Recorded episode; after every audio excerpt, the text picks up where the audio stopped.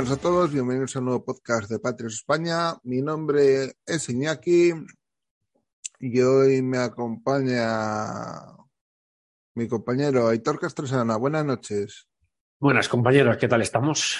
Joder, Os tío, veo, se- os veo se- todos, os veo a todos Eh, vestidos de gala. No sé por te voy a no decir una cosa. Se me hace raro escucharte bien, tío. Joder, pero, pero ya llevo tres semanas con el micro.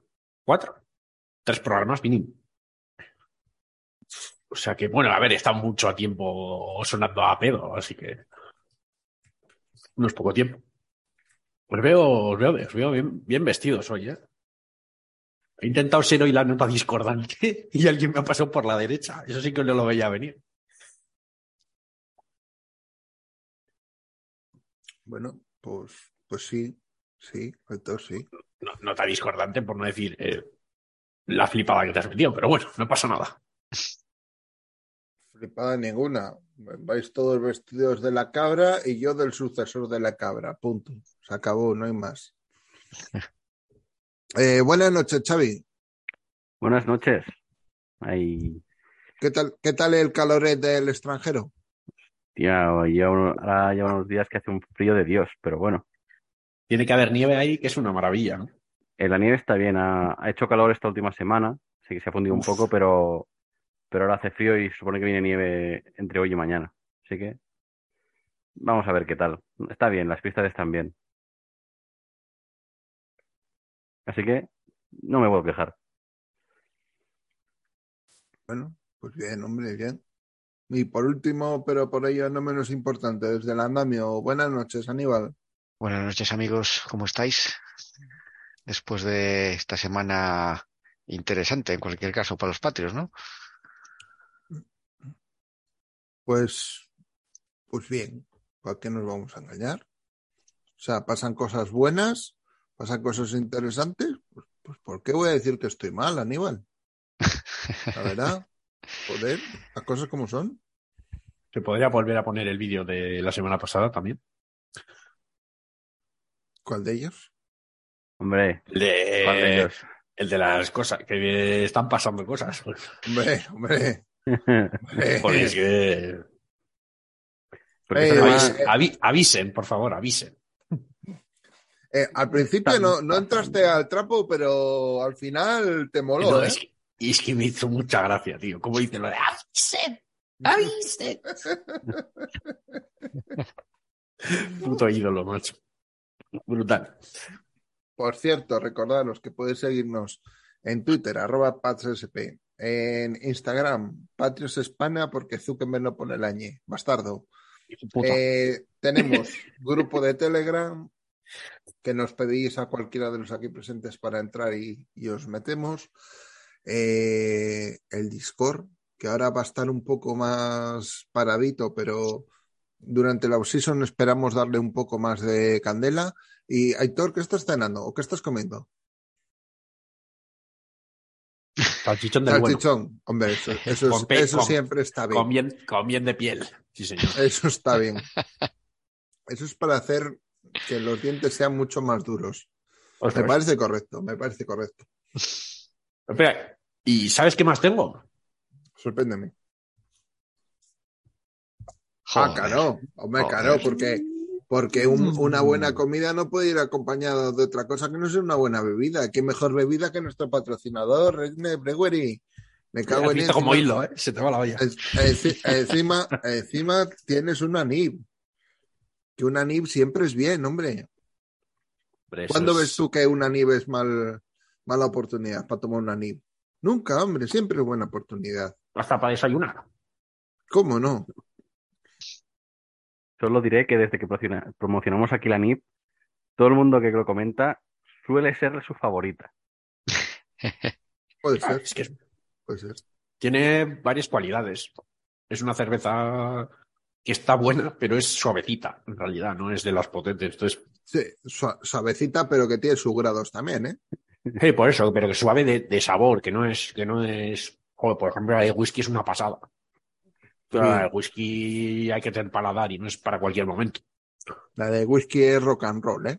Las cosas como son. La whisky, whisky es la hostia.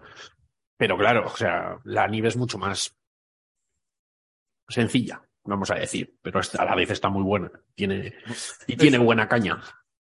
Es sencilla, pero a la vez está llena de matices. Ese toque final. Con avellanas, con avellanas. Que por cierto, tengo que hacer una pregunta ahora que me acuerdo. Eh, de normal no está abierta la fábrica, ¿no? Aníbal. La fábrica Así- está abierta prácticamente todos los días. Lo que pasa es que generalmente, bueno, si alguien se quiere acercar a la fábrica en Rocín, probablemente lo que le recomiendo es llamar antes para asegurarse de que va a estar abierto. ¿eh? En la página web rednet.es tenéis el, el contacto y lo mejor es llamar.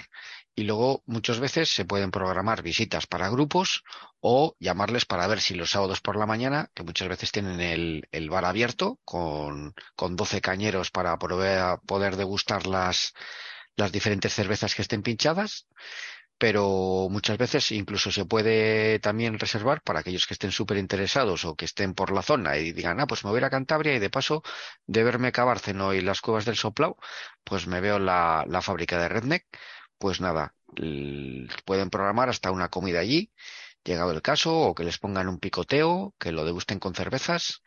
Mm, Hay, siempre hay cosas para atender a la gente y para los fans de, de Redneck. Y lo que pasa que es que yo, es mi caso, o sea, mañana me voy a Alto Campo a esquiar, pero que a la hora que volveré me imagino que ya no, para las 7 o así, ya. A esa hora es difícil. Yo creo que para las 5 o 6, generalmente los días que hacen la elaboración ya, ya han acabado. Por eso. Pero bueno, también saberlo. Ya que, ya que esto ya lo sabemos como, como es. Siempre puedes llamar, que nunca se sabe. Bueno, pues yo, como Probaré, siempre, ver, probaré. yo como siempre que habláis de nuestro patrocinador, me dan ganas de beber, me voy a abrir un refrigerio como cada semana. Un poco tarde, pero A ver, Me porque parece qui- qui- correcto. Quiero ver a ver si hay Belichick por ahí, que, que todavía no le he metido mano. Todavía no he podido beber ninguna y. Esa está muy buena. Bueno, Javi, Javier, Uy, Javi, ¿Qué pasa, chicos? buenas noches. Buenas noches. ¿Cómo, cómo andáis? bien.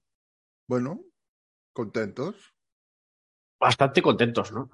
Hablando ya un poco más de lo que está pasando. A una semana del último partido de la temporada. Por cierto, estaría bien comentar si hacéis algo especial para el día de la Super Bowl. En mi casa hay una tradición desde hace más de 10 años, bueno, 10 años, yo creo que más o menos empezó hace 10 años y la, la mantenemos, ¿vale? Que es que eh, en mi casa vemos el partido de la Super Bowl en diferido, todos en estricta confidencialidad sin, sin saber el resultado, ¿eh? Todo el día sin redes sociales, sin móvil, sin periódico, sin nada. Y, y ponemos el partido a las 7 de la tarde, donde mi mujer cocina una receta que solo se hace en mi casa el día de la Super Bowl, ¿vale? Que es el, el famoso pollo, pollo Kentucky, un pollo especial rebozado con mucha mandanga, que da solo el trabajo que da ya, te da para hacerlo solo un día al año. Y hacemos en otras ocasiones pizza barbacoa, ¿vale? Una casera, con la masa hecha desde cero y tal, y evidentemente se bebe redneck, pero eso es algo que solo hacemos el día de la Super Bowl, en mi casa, por ejemplo.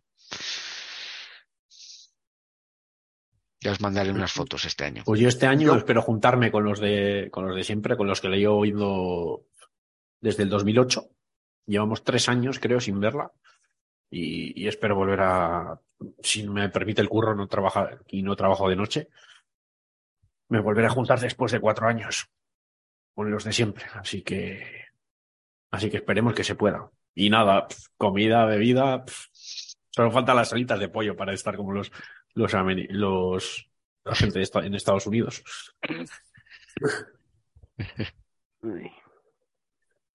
¿Tú, Javi, vas a hacer algo o verla en diferido? O sea, yo tradiciones ninguna. Y este año estoy bastante jorobado con el curro. O sea que yo creo que. O sea, he quedado con, con el grupo de. Joder, ahora no me acuerdo cómo se llaman. Eh, uno de los podcasts, pero bueno, no me acuerdo ahora mismo cómo se llaman, tío. Eh, los de Front Seven, creo. Front No Seven. puede ser, sí. Creo que Front Seven. He quedado a cenar, pero probablemente me vaya a casa luego, porque el lunes, la semana esa va a ser cojonuda. Claro. A mí me es imposible. Si tienes mucha caña en el curro, Buah. Hombre, si vas a morir y vas a pro- haces producción o lo que sea, y pasas el día como puedes, bueno, pero si no, Es que luego, por ejemplo, Pues yo me tengo que levantar a las 7 para llevar a los enanos al cole, tal. Llego a las 6 de la tarde a casa. Es un día muy largo. Claro, ese es el problema. Que yo no puedo, o sea, ya, o sea, no, no me puedo poner a tierra y trabajar. O sea, estás todo el día con gente, con cosas y. Y además, que yo ya, yo ya tengo una edad en la que eso no me afecta solo un día. O sea, No, no. voy arrastrando tres o cuatro o cinco días. Así y el, es. el cansancio se, se arrastra mucho, sí. Y tengo Así es. guardia, y tengo guardia además, creo que el miércoles y el jueves. O sea, no, paso, paso, paso. Paso. O sea que eres algo parecido a Aníbal, pero sin comité culinario, ¿no? Oye, ¿te, Exacto. te- te puedes creer que un año, no sé qué, yo creo que fue la, la Super Bowl de, de Panthers, eh, llevaba todo el día aislado de la prensa, Ah, Panzers Broncos, dices. sí, todo el día aislado de la prensa, tal, no sé qué, tití, y de repente, para no escuchar nada relacionado con deporte, me pongo por la tarde, estaba en la oficina y me pongo Radio 3. Y, no me digas cómo cojones en algún momento algún mamón lo soltó. Y digo, vamos a ver, me pongo el puto Radio 3 para que no hablen de fútbol americano y va un tío y lo dice. Digo, o sea, y a partir de entonces ya no hay ni Radio 3, ni Radio 4, ni Radio 5. No Ni hay radio, ni prensa. O mucho pones, pones Al Jazeera o algo de eso. Igual, Yo no sé si vosotros habéis visto una serie que, que es esta, esta serie que, bueno, ya tiene bastantes años, pero la como conocí a vuestra madre. ¿Eh? Sí, hay un, ca- hay un capítulo que va de Hay un sí. capítulo Sí. que yo me he sentido totalmente reflejado todos los años en la Super Bowl, que es Es que es el, exactamente así. el- el año en el que no pueden quedar para verlo en directo y lo ven al día siguiente y, y va este, ¿no? El protagonista, el Ted Mosby este, a, a buscar las alitas con los ojos sin poder ver nada, ¿no? Bueno, pues yo casi parecido, parecido. Es más, tengo a todo el mundo de mi entorno avisado de que nadie me diga porque me gusta verlo con la emoción de no saber quién va a ganar. ¿Eh? Así he visto hasta la remontada de los Patriots, ¿eh? Con Atlanta. Ojo ahí. Es que esa, es que esa, Ojo ahí, escaquearte de que nadie te lo cuente, ¿eh? La gente me decía que se mordía las uñas por decírmelo. No, no, yo, yo estaba, yo, yo me acuerdo de cuando la, la intercepción de Butler estaba gritándole a uno que, que otro, o sea, estábamos Mondepeña y estábamos dos de los Patriots y todos los demás iban con Atlanta. Y estaba uno gritando que me cago en Dios, puta Belichick, que no ha hecho esto, que no ha hecho lo otro, ya verás, no sé qué, la intercepción de Butler y, se- y de repente pega un salto, miro, no, no sé qué pasa, veo, esa, esa fue una locura. Yo en la intercepción de Balder llegó mi mujer al salón y dice, eres un puto energúmeno, ¿te estás dando cuenta qué chillidos estás pegando? Digo, Y, la Super Bowl, tío. Y de esto, y de esto que al día, al día siguiente me dice mi suegro, por la noche ha habido un loco cachillao. Yo, pues no sé Es, por qué. es, la- es la Super Bowl, tío, es emoción. Yo me emocionaba hasta con partidos. El, el, el- el Arizona-Pittsburgh, tío, fue la puta hostia, tío. Fue la puta hostia. Y la, la- la recepción de Holmes, tío, joder. ¿Cómo no vas a gritar, tío? Aunque no seas de los Steelers, ni de, ni de, ni de eso, ni de Arizona. El- es que el- los, yo el de Arizona vi la segunda parte en la mañana siguiente, porque era mi primer día de curro en las prácticas y si llegaba medio sobado o tarde, me, me echaban y dije, bueno, prioriza, prioriza probar, por favor. Pero me fui perdiendo 28 mucho y esta vez me cago en la... Pero sí, la, bueno, inter- joder, la- la intercepción fue de Harrison, ¿no? ¿Intercepción fue o fumble? No. Fumble. Que fue al final de la, de la- del segundo cuarto. Sí, pero la de Valdez es la de los Seahawks, que estaba yo en casa y me dejé la marca de los de, la, de, las de los dientes en la mano por no gritar, porque estaban mis padres durmiendo y los despertaba y me mataban sí. Yo, yo siempre me acordaré de la, de la primera que vi, tío, que vi el... No la vi entera, pero vi eh, la primera parte de, del Vers eh, Colts. La primera, mi primer partido de fútbol americano, tío. Y la, el retorno de Hester, tío. O sea, mi, Oye, primera vez fue la hostia. Sea, primer partido de fútbol americano, fuera cuña, fue una Super Bowl donde vi ganar a los Cowboys contra Aikman, ¿eh? o sea, mira si soy viejo ya. Ojo ahí, ¿eh? Contra los Bills. Cuando les apalizaron. El otro día estuve viendo que les metieron 50 y pico o 20 o así. Sí. Bills, Con ese Jerry equipo que, Rice, con Troy Aikman, ese fue el primer equipo que vi yo. Ay, esos Bills que se chulean ahora porque ganan la división, pero perdieron cuatro, cuatro Super Bowls seguidas, ¿eh? Ya te Bueno, digo, y chaval. Denver también perdió unas cuantas. ¿eh? Es que, a ver, eh, Ya, pero, la cuatro, época- pero cuatro seguidas. eh, sí, pero es que eh, el otro día estuve mirando y ganó 15 veces seguidas la NFC la Super Bowl. O sea, no era los Bills, no era. eh, la NFC tenía un nivel muchísimo más alto. O sea, nunca ha habido nada ni parecido.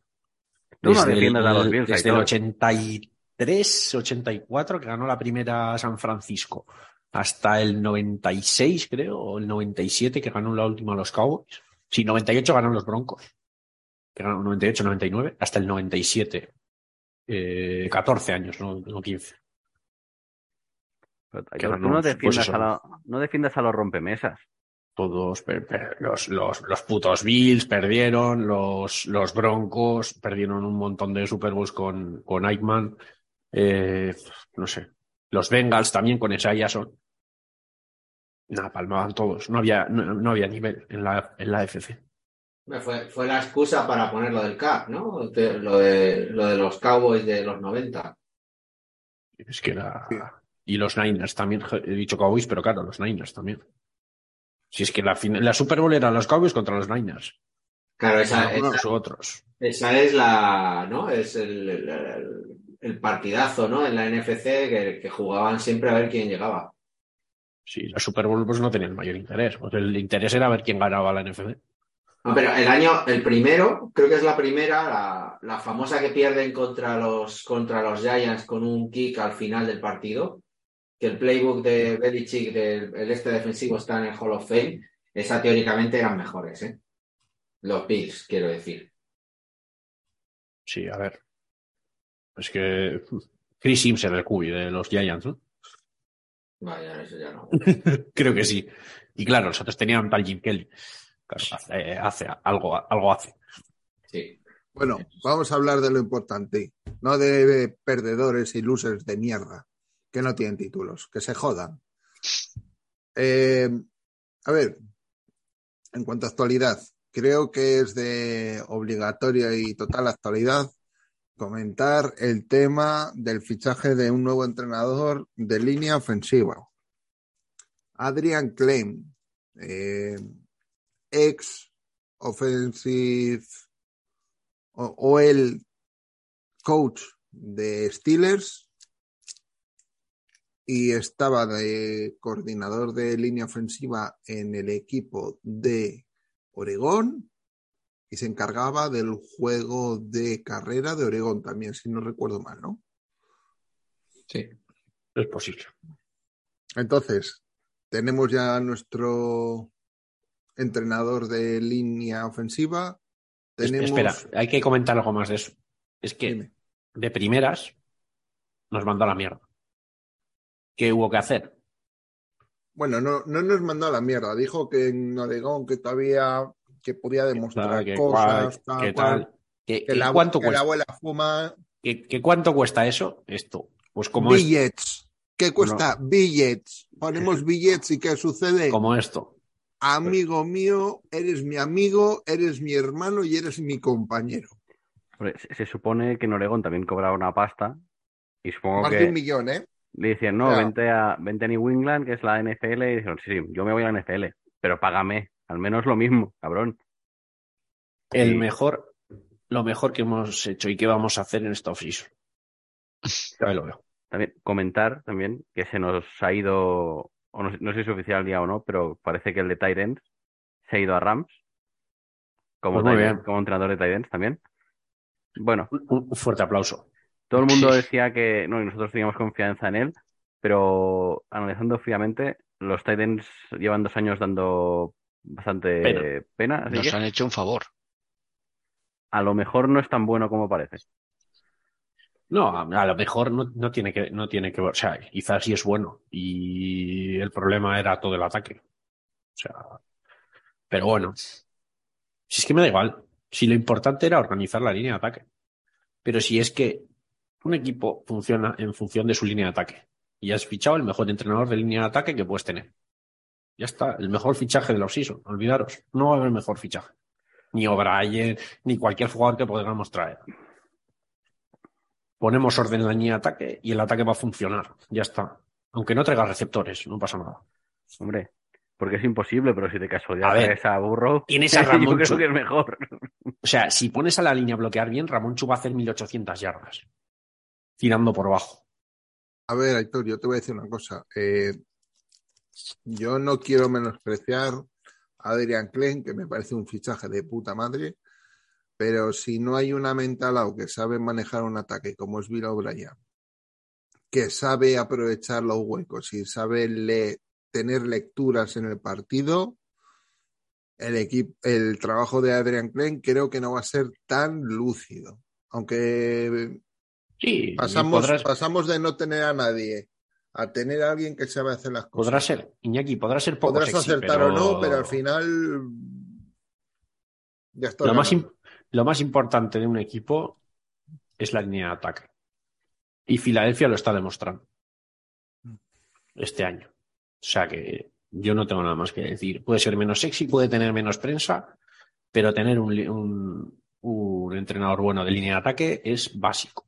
Me, pero escucha, Filadelfia no es solo entrenador, ¿eh? No, no, quiero decir, quiero decir que le- le- no, me, no me refiero a. En Filadelfia desconozco si el, el coordinador es bueno, es malo. Ah, lo vale. desconozco totalmente. Lo que quiero decir es que cuando me refería a que eh, cuando una línea alta que funciona, el equipo funciona. Que sí, que Filadelfia es muchísimo más que eso porque tiene muchísimos buenos receptores, tiene corredores, tiene todo, está todo muy bien montado el equipo. Es no, no. La, li- la- la línea de ataque lo vimos en el partido de los Giants. O sea, los Giants en, en la wildcard eh, se pasean eh, a base de línea de defensa y en el partido contra Filadelfia desaparecen. Y, Y, desapare- y ¿eh? desaparecen. Y San Y des- Francisco. Contra Bueno, San San Fran- Francisco también. San Francisco también San Francisco estaba atenuado por el, por el problema de, de esto, pero ya, ya, o sea, a ver, eh, la lesión se produce de, por una mala se me olvidó. Era, es mala, prote- mala protección del, del, del quarter, o sea, que- pero que, pero que Pero todo, a nivel, todo el a partido, nivel, a nivel todo de rush son, o sea, a nivel de pass rush eran una maravilla y no le llegan, ¿eh? A Hartz. Creo que le hacen un sack en toda la, en sí, todo el partido. ¿eh? Pero el partido en general está como desvirtuado porque, por la, porque no tiene nadie que pueda lanzar, básicamente. Porque se ve que al final sale a tirar melones. Pero bueno, lo que quiero decir, que, que cuando una línea de ataque funciona, el equipo funciona. Mejor o peor, pero funciona. Y quizá puede ser aprovechable. O sea, quizá este tío puede hacer, darle la vuelta a, a la situación de Wing, que no sé cómo será, y hablaremos, a, a Andrews, a todo, y, lo- y los que vayamos a fichar. Que está bien que lo pillemos ahora porque, porque él ya tendrá que decir, ¿no? Que, que líneas de ataque pueden ser interesantes.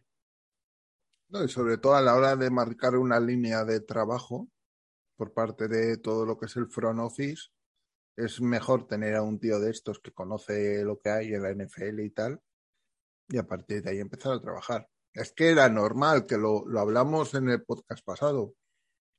En determinadas posiciones puedes tener eh, entrenador o no, pero otras posiciones es capital que lo tengas para el desarrollo de toda la offseason. Y el de línea ofensiva estaba clarísimo que era absolutamente capital. Sí, luego, en ataque, por supuesto que también es era necesario un cambio, ¿no? Pero la línea de ataque es demasiado importante. Bueno, esto... Y se ha visto jugadores, eh, o sea, equipos de mierda eh, ser buenos por, por tener una buena línea de ataque. O sea, Y, y lo que me lleva a pensar esto, ya pensando más a futuro, es que es entrenador de OL. Eh, hay varios jugadores de línea de, de Oregón que van a salir, seguramente en rondas bajas, por lo que he visto. No, no tengo visto a Oregón. Así que es muy probable que se arriesguen en un quinta o por ahí en algún jugador. No creo que un tackle, porque un, un, un tackle de quinta no sé si puede ayudar mucho, pero línea de Oregón va a caer. Pero ¿no creéis que ahora ya ha pasado en segundo plano después de lo de la línea de ataque? No quiero endios- endiosarle porque no le conozco. Pero lo, lo de los jugadores, hay que pillarlo él, desde luego. Que él tendrá información sobre todo de sus jugadores y cuál quiere fichar y cuál no, seguro, porque lo tiene. Pero que lo que me da a mí es esperanza. Esperanza de que la línea funcione bien. Ya no, ya no de que los jugadores sean peores o mejores, sino que funcione bien la línea. Porque Pero- no, ha no ha funcionado bien. O sea, y todas las mierdas que han salido las últimas semanas, de todas las cosas que se han hecho mal, con el tema de Patricia y todo eso, eso va a desaparecer. O sea, a ver, no- está por el éxito asegurado, pero esas mierdas van a desaparecer. Otra cosa es que se hagan otras cagadas. Desde luego se van a hacer porque este tío no será perfecto. Pero la, la línea va a ser nueva, ¿eh? Desde mi punto de vista. O sea, yo para mí, ahora mismo, hoy, solo firmo a Cole Strange y a, y a. Los tackles yo no estoy seguro si van a continuar. O Isaiah Wynn seguro que no. McDermott es agente libre. Eh, veremos Trent Brown porque si no son 12 millones. Y a ver David Andrews, ¿eh? O sea, yo... eh, hay que cambiarla. No, Andrew sí que va, se va a quedar porque no te ocupa casi cap, es un tío que es capitán, lleva mucho tiempo. lo vas a tener. Digo, lo digo por rendimiento, ¿eh? No lo digo por contrato. Lo de Andrews lo digo por rendimiento. Sí, Pero es- es un tío de que- Andrews ha sido muy bajo. que te, te lo vas a quedar porque lo tienes allí y no te ocupa mucho. Un center que Eh, a ese precio, McDermott a precio de suplente y, eh, se podría quedar y Sí. no me disgustaría. y De también hecho, tienes a- McDermott bien entrenado es un tío, yo creo que muy aprovechable. y, y tienes, no sé si será Gart o no, pero tienes al de al de Michigan que fichamos el año pasado, que se ha pasado todo el año en, Claro. en Injury Reserve, que es el Steuber, que era tackle. Tackle derecho, pero tackle. Claro, tienes a Cody Russi, a Tyson Hines y a Stuber, que los fichamos el año pasado, o sea, drafteamos el año pasado y no han jugado. Pero porque han estado la mayoría del tiempo en Injury Reserve por, por cosas. Pero es decir, tiene- línea tienes. ¿Te la vas a jugar aquí? ¿Vas a en agencia libre vas a ir a por un tío top? Ya veremos. Que- No, pero es que no, no nos quedamos sin tackles, ¿eh? O sea, se va Win, Cayus, McDermott eh, Alguno, alguno van a renovar. antes. y, y Mason también se va, que estaba en Practice Squad. O sea, el único que queda con contrato es Stuber, claro, y, y Wynn. Eh, No, perdón, Isaiah- Isaiah Wynn eh, acaba. Trent Brown, Trent Brown, perdón. Y Trent Brown son más de 12 millones. O sea que yo, yo de hecho dudo que no, que no lo o, o lo re- renegociemos o lo cortemos, ¿eh? Se. Pues, Yo creo que es que, no sé, es que Trent Brown este año ha estado muy desquiciado, pero yo me puedo creer que, que todo lo que ha pasado le ha afectado. Porque ha sido tan, tan, ha sido tan ridículo lo de Trent Brown. Era ridículo. O sea, Trent Brown hizo tres faltas seguidas en un partido. Tres faltas seguidas. Es que yo no me creo que sea porque el tío se le ha ido a la chaveta. Yo creo que es que la situación en el equipo era tal. O sea, Trent Brown sí que, sí que siempre ha pecado, de- o sea, siempre ha sido un tío de, no muy de fiar, te quiero decir, porque se le va un poco la pinza, ¿vale? Pero esos niveles, tío, yo, yo no me lo creo. Yo creo que el, el entorno ha hecho la situación del equipo lo que sea. Y sí me parece un jugador que pueda seguir. ¿A qué precio? No lo sé. Pero, pero yo sí le veo recuperable, porque Trent Brown ha demostrado que ha jugado bien. Win, o sea, eh, al final solo ha sido una cosa año. Win es que va en cuesta abajo. Win también O sea, desde que solo- empezó, empezó aquí y ha, y ha empezado así, así, así, así, así, y se ha hundido. Pues Win fue cosa de un año, pero los otros ha ido como el culo. Pues lo Brown al final solo ha sido este año malo. Puede ser recuperable o no, no lo sé. No sé, pero, pero yo creo que la palabra es esperanza, tío. Esperanza de que se empiezan a hacer las cosas bien. Ya veremos si tenemos mejor o peor línea de ataque. Eso ya se verá. Pero esperanza de que se van a hacer las cosas bien. De que hay un tío válido que se le ha pagado pasta porque sabe. Bueno, Eso. Oregón ha sido la que menos se ha permitido de la Back-12, creo que ha sido. de, la, de toda la NCA. Ah, vale. Mira, aún más. No está mal, joder. No sé si era un juego contra grandes equipos, pero Bueno, ha tenido algún partido por ahí, sí. De hecho, si no recuerdo mal, en la primera jornada le tocó, le tocó un equipo tocho este año. Pues mira, no, no, hay, que confiar, hay que confiar. Eh, ya es un paso de no tener nada a tener a este tío, ya es un gran paso. Así que vamos a, a esperar que la cosa funcione. Eh, déjame un segundo que te digo contra quién le tocó a Oregón. Ya te digo que fue un partido bastante tocho que además perdieron de forma bastante abultada. Mm, mm, mm, mm. Contra Georgia. Ah, Bueno, Casi no. Si queda tocho, sí. Yo y ya os dije que era un partido tocho. Empezó, empezó bien la cosa. Perdiendo, ¿no? Empezarían seguramente. Y, y Georgia le hizo cero sacks. Bueno. Está mal. Así No, Está mal para, para hablan- enfrentarte con, lo- con lo- con los campeones nacionales. No está mal. No. Habl- Hablan muy bien de, en Oregón y muy mal en Pittsburgh, ese es el problema. que a mí me genera dudas. Pero bueno, Pittsburgh era un desastre, ¿no? De, de línea, no. No sé. Y venía- Pittsburgh fue- ¿Pittsburgh cuándo fue? ¿Cuándo fue Pittsburgh Pittsburgh? estuvo el año que se empezó a reconstruir toda la línea ofensiva. Ah, claro. Estuvo un año solo, yo creo que el siguiente a la salida de Villanueva, hace, hace dos, dos años. Lleva en Oregón uno solo, creo, ¿no? Uno, sí. A ver, pero Pittsburgh también eh, hay que tener en cuenta que eh, toda la parcela ofensiva está siendo bastante chiste. Desde que se marchó Roethlisberger.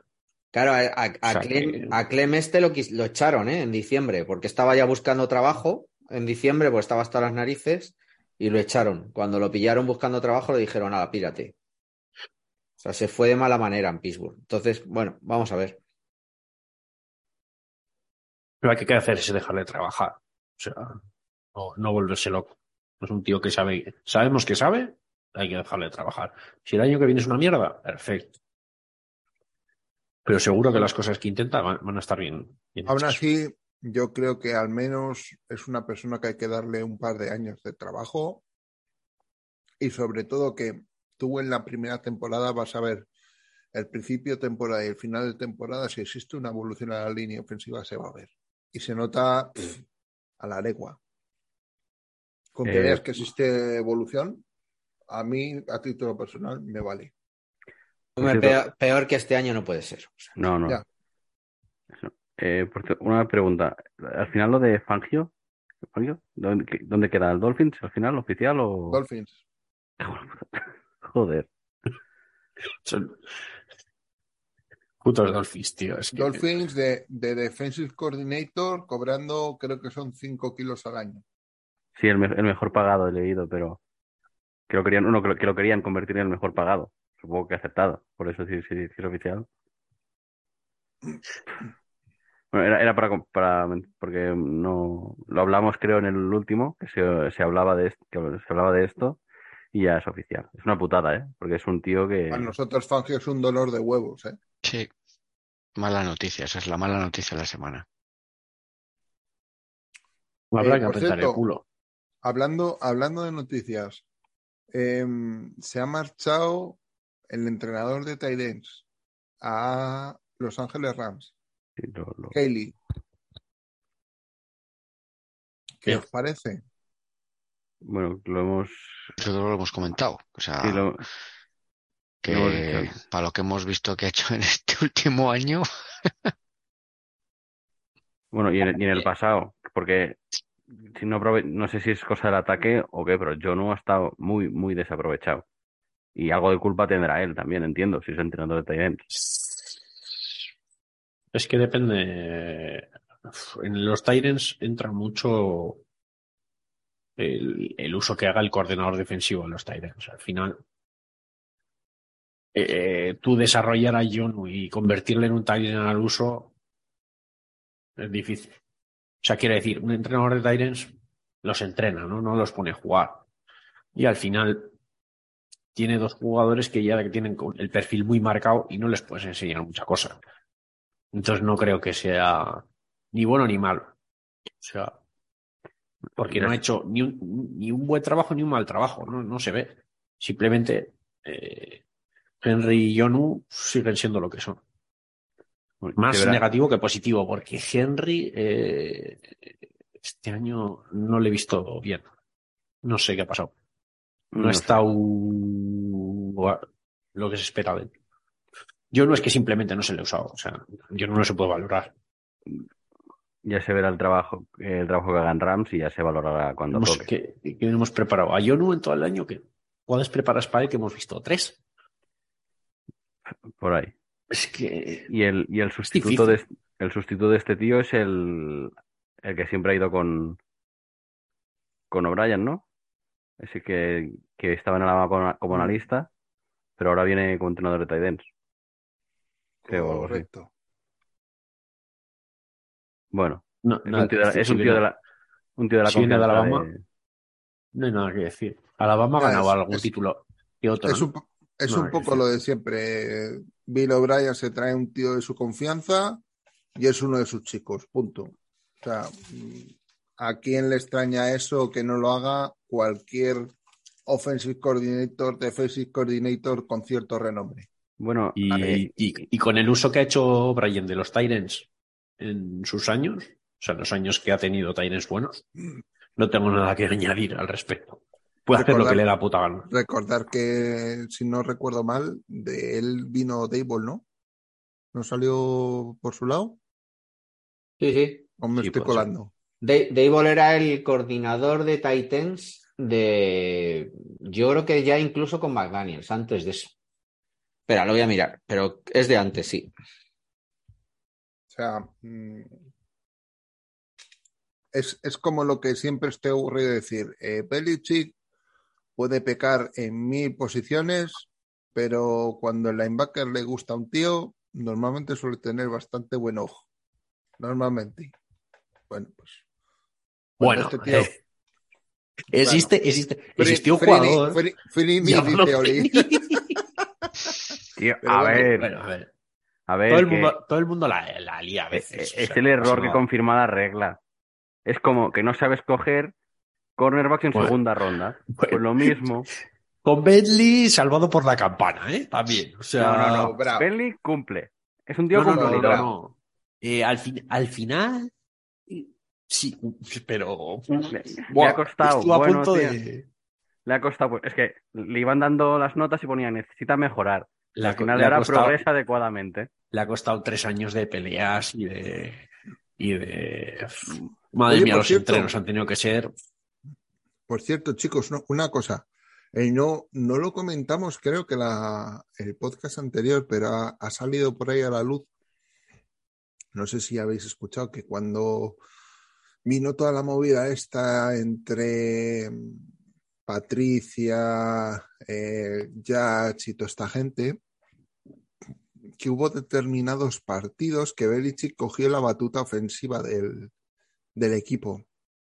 Bueno, y que no sé no si os acordáis, voy a hacer un, un, un, un pin, ¿vale? Dos Que partidos. decíamos, decíamos, ¿qué cojones pasa en el ataque en este partido? Que de repente el ataque tiene sentido. ¿Os acordáis que lo hablamos? En dos partidos fue. Ahora no recuerdo cuál, pero fue dos partidos. el de Uno el de Minnesota y otro, pues puede ser igual el de, el de Bills. Pudiera ser. Sí, sí, el de Bills. Eso es, el segundo.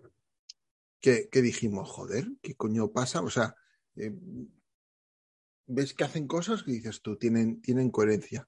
Bueno, pues ya ha salido por ahí a la luz que hubo un par de partidos que metió mano al ataque y todo esto. Bueno, Así ni que- me- ¿Cuántas, cuánta- ¿Cuántas veces dije? ¿Cuántas veces lo dije? Belichick, deja la defensa, tío. Si te tienes que centrar en el ataque. pero si ya- Igual hasta me hizo caso.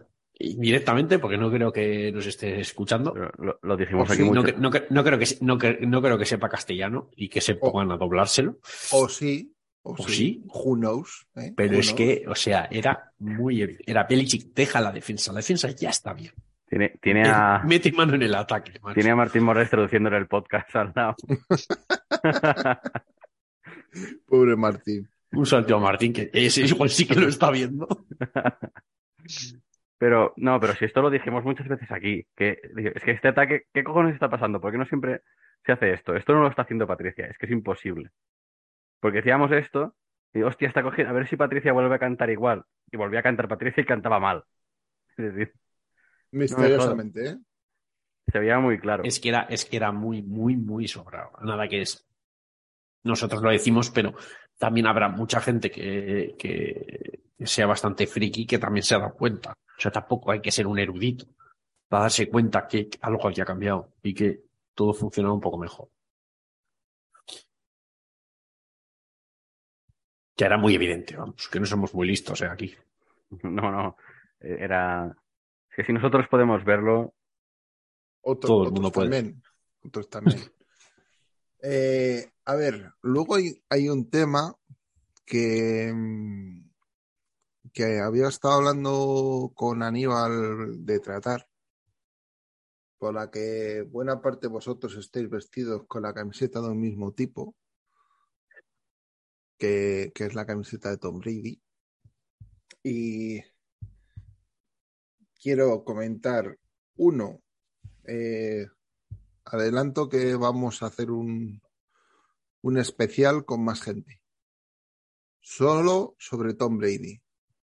Va a ser un, un podcast en conjunto junto a los amigos de Cañones y Fútbol, que vamos a hablar con ellos y Es- vamos a ir estos- preparándolo con calma. O sea, no es ni para hoy ni para mañana. Es un podcast que va a llevar mucho curro, mucha infografía, mm, muchas horas de edición. Así que pido calma, pido cautela, pero va a salir adelante. Pero, pero también hay que decir que cañones y fútbol son seguramente, y sin temor a equivocarme, los que más se le ocurran el tema de, en este tipo de temas y en el, En sea, ediciones que hacen y tal, conteni- son gente, son que, gente que, que hace- controla que hacen contenido bueno, pero encima lo hacen muy bien. O sea que son, son precisamente lo que destacan es que hacen todo con mucho cariño y con mucho mimo. O sea que vamos, Entonces, no, no podíamos tener mejores socios, vamos. a, par- a partir de la semana que viene se empieza a trabajar ya en el proyecto.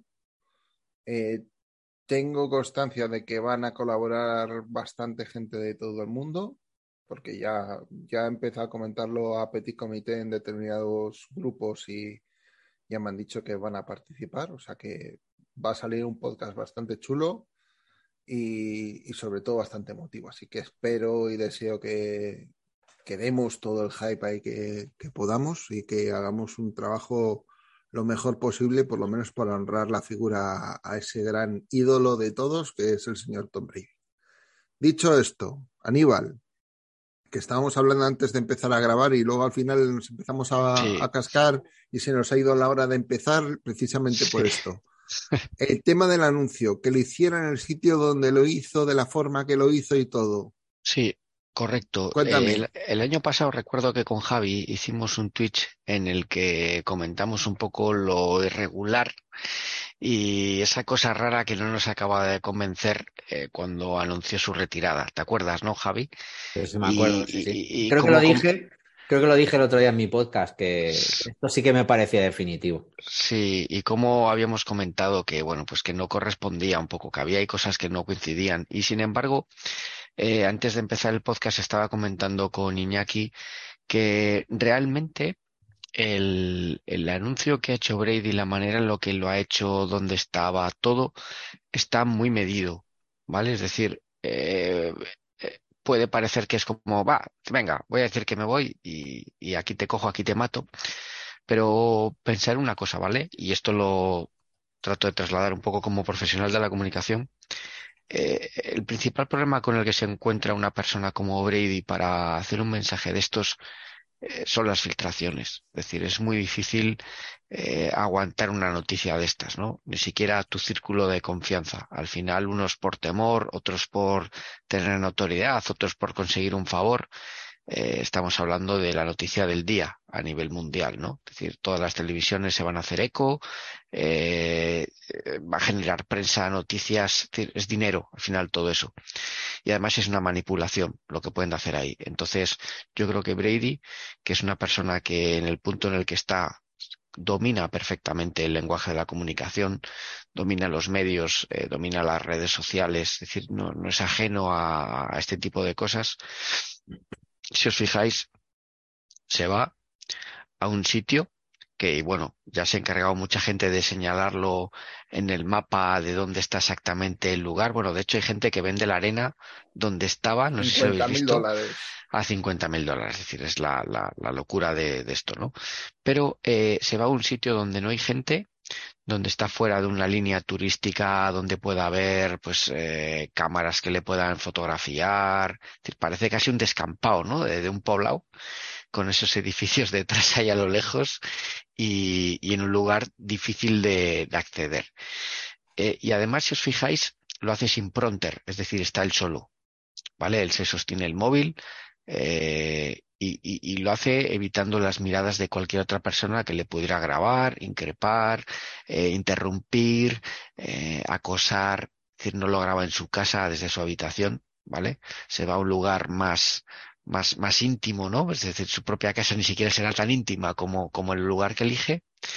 Y luego además se ve que, que probablemente, desconozco si hizo un directo o no, creo que no, pero por, cómo está la dicción hecha, que está sin texto, es decir, se ve que lo ha grabado una serie de veces y probablemente se haya quedado con el mejor vídeo que él considere de los que tiene, ¿no? Porque hay partes que las dice como muy de carrerilla y otras en las que se pausa mucho más al hablar y intenta hacer un poco recuerdo de memoria, ¿vale? Para continuar el hilo. Eh, se ve que, es, que, que, que tenía un pequeño guion, pero luego, bueno, pues la emoción le, le, le puede, ¿no? Probablemente eh, me atrevería a decir que es casi una de las últimas versiones que ha grabado. Probablemente las primeras fueran mucho más emotivas y tuviera que parar. Y, y es así como, como sale una cosa de estas, ¿no? Controlado por él mismo, donde probablemente le tomara las decisiones del cuándo, cómo y de qué manera. Y, y bueno, me parece que eso es muy, muy personal. O sea, creo que es de los vídeos más personales que hemos podido ver de Brady, porque generalmente todo está muy, muy articulado, muy impostado, muy el momento, las caras, todo. Insisto, Brady controla perfectamente las situaciones, los medios y qué decir, y esta vez lo ha hecho. Lo que pasa es que lo ha hecho desde el único lugar y fórmula en la que creo que ha podido evitar una, una filtración a una cosa de estas. Yo lo mejor, o una de las mejores cosas que me es que lo ha publicado el mismo día que publicó el de la del año pasado, pero esta vez sin filtraciones ni nada, es decir, exactamente el mismo día. Esto me parece que está, evidentemente está planeadísimo, porque es, es demasiada casualidad que no esté planeado. Sí, pero si os fijáis, el año pasado ya saltó el rumor, o sea, se filtró. Eh, no sé si fue Sifter, un montón de gente lo empezó a filtrar. Yo creo que él se chinó y mandó esa mierda de mensaje un poco al- a, los días ya de que decían que se iba a retirar. Es decir, era como un secretavoces, tal, al final esto, lo otro. Esto, si os fijáis, nadie lo ha filtrado. O sea, ha sido el primero en decir que se iba. Y yo creo que él tiene la experiencia del año pasado, de cómo se hicieron las cosas, y, y ha sido como dijo que iba a ser. Eh, será de- a mi manera y cuando yo lo elija y de la manera que yo lo elija, y no otros por mí. Y creo que ha sido fiel a su palabra, eh, haciéndolo de esta forma. Yo creo que, eh, además, creo que el año pasado estuviste en uno de tus podcasts, Javi, no me acuerdo cuál fue, hablando de lo sobre la retirada de Brady, lo artificial que era y no sé qué. Eso, eso. Eso es Lo el que he comentado, lo que estuvimos decía- charlando sobre ello. Sí, Es hicimos, que sí, sí. hicimos casi una hora de tema. Sí, es que, eh, pero estabas tú también, Aníbal, es que no recuerdo, sí, lo, has sí, dicho sí. al principio. Y es que eso también se, ha cumplido verdaderamente, que es, no sé, que es, que es un poco la reflexión esa, pero que, pero que es, no sé. Es que fue, no, no, no- no sé, no sé cómo, lo que pasaría la otra vez. Me imagino que, que él cometería un error, ¿no? El año pasado. En contárselo a alguien que no se lo tendría que contar y esta vez se lo habrá guardado más. Yo, yo fíjate, creo que el año pasado le presionaron a, a- de alguna manera su entorno le, le pudo presionar a retirarse contra su voluntad. No quiero decir ni que fuera su exmujer ni, ni nadie. Y creo que la manera de forzar a alguien a que se vaya muchas veces es filtrándolo. ¿Vale? Es decir, ah, pues imagínate, pues, pues Héctor se va a retirar del podcast de Patriots España. Tú no sabes nada, pero ya hay un, ru- ya hay un rumor. Es decir, ya estás manejando algo donde le estás presionando a alguien que quieres que haga algo eh, por la opinión pública. Y Eh, yo por creo las que el año- despedidas, ¿os acordáis el año pasado de las despedidas, la despedida del partido en el que le ganaron? Que fue un poco que se veía, digo, esto no es normal. O sea, se le veía como muy Porque Brady cuando pierde eh, se cabrea muchísimo y muchas veces ni saluda ni nada. Y en esto se quedó, no sé qué, hablando con este, con el otro.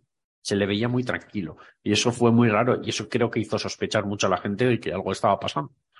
No que se fuera a retirar, pero que era una posibilidad, vamos.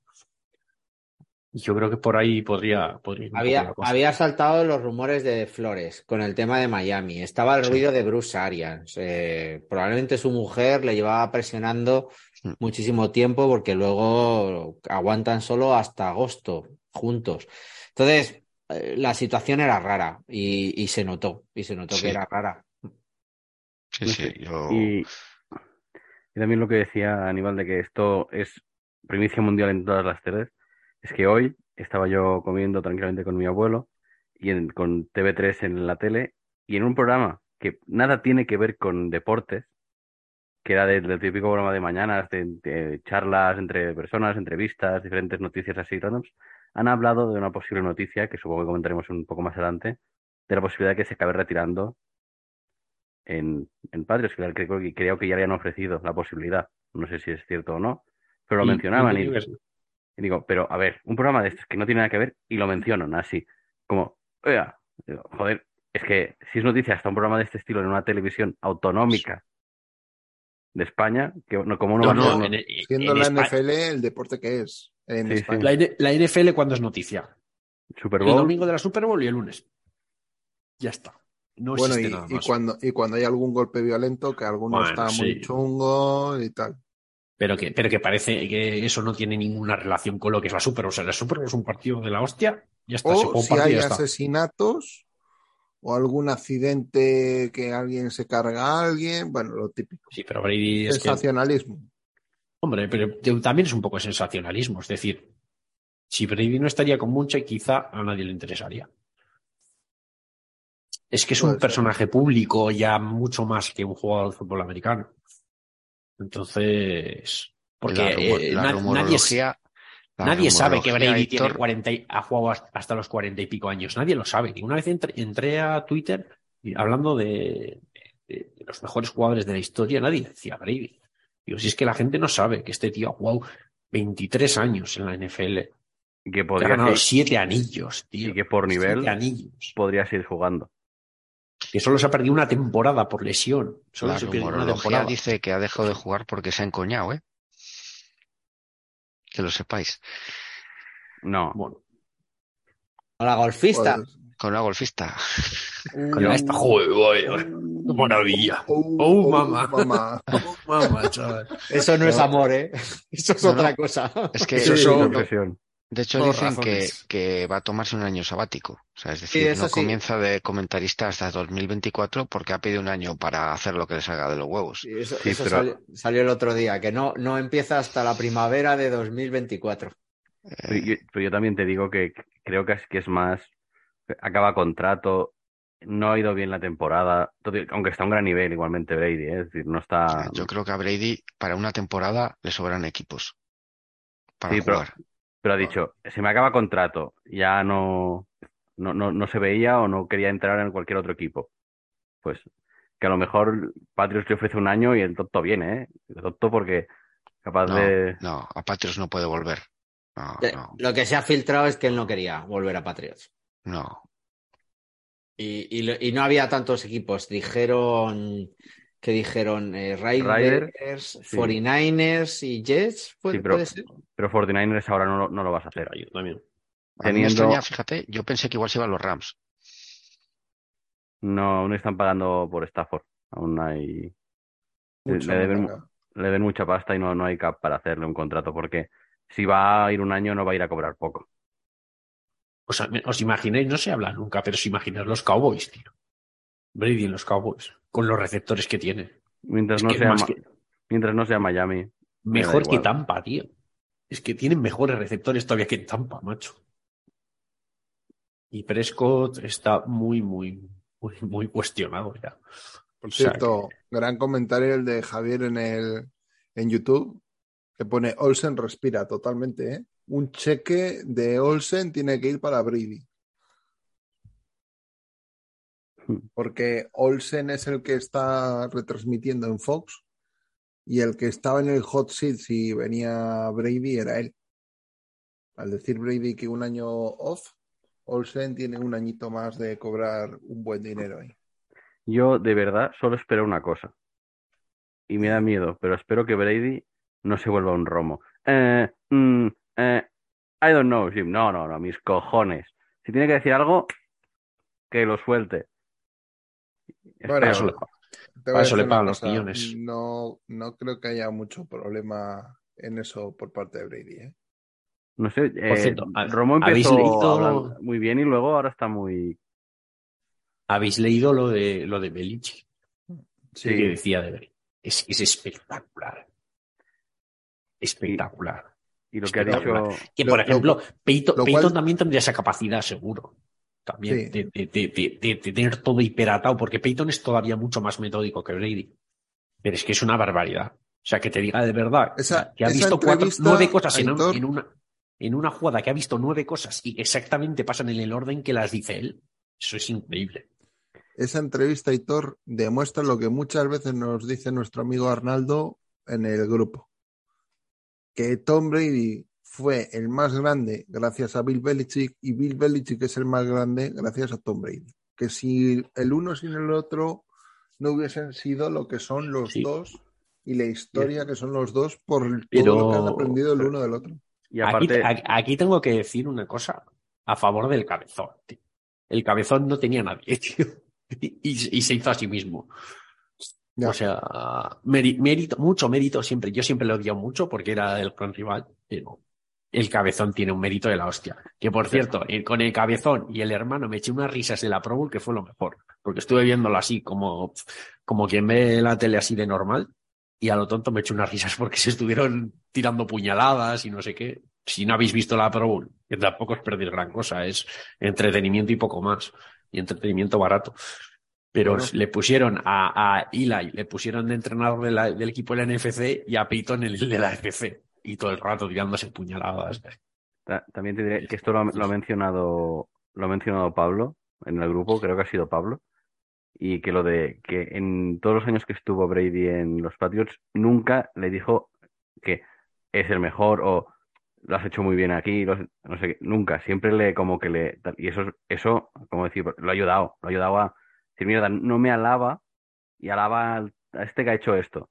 Voy a conseguir que me alabe. Voy y ta, ta, ta, ta. Y de bueno, hecho, siempre, de hecho hay, hay, hay- hay siempre que exigir más al que, al que lo puede dar. No le, no le puedes decir a alguien que ya no puede dar hay más. comentarios de la entrevista que es súper significativo, que por lo visto había veces que, que Tom le decía a Belichick que le gritase a él y que le echase la bronca a él, porque si se la echaba a él, el resto tenía que achantar. Claro. O sea, Que no, que no fuese el especial. hasta- hasta- hasta qué nivel de enfermo, de ser un puto enfermo mental el uno y el otro, para que siendo los dos tíos Dios como son en su posición, se complementasen y fuesen ahí encajando que solo- todo. Solo, allí solo sería así. ¿Cómo ganas seis anillos de la Super? En la era del salary cap. No Eh, puedes y- ta- tener y- talento bruto, que es, que y es dos, todo- tiene y que dos Super Bowl perdidas, ¿eh? Sí, por No, eso. tres, tres, perdón. Tres, tres. Y dos contra el puto hermano del cabezón. Bueno, me cago en la puta. Contra, contra quien sea. Me- Pero, me pero su- me suda no teniendo, no teniendo una.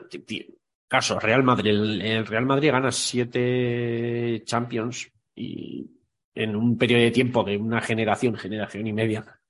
Y es muchísimo, me parece muchísimo más fácil sin quitarle mérito al Madrid, claro. Pero en esto, con el salary cap, con el este, es mucho más difícil. Es muy, muy difícil ganar en la NFL. Es muy, es mucho más difícil que en cualquier otro deporte. O sea, tiene que juntarse unas cuantas cosas y luego tener suerte. O sea, para ganar más de lo que ganan los Patriots hay que tener muchísima suerte, aparte de estar ahí. Ya, Entonces, tiene- tienes que unir muchos elementos que no es lo habitual. porque antes era, era más normal, las, las dinastías y tal. En esto, quitando, quitando los Patriots, no ha habido ninguno.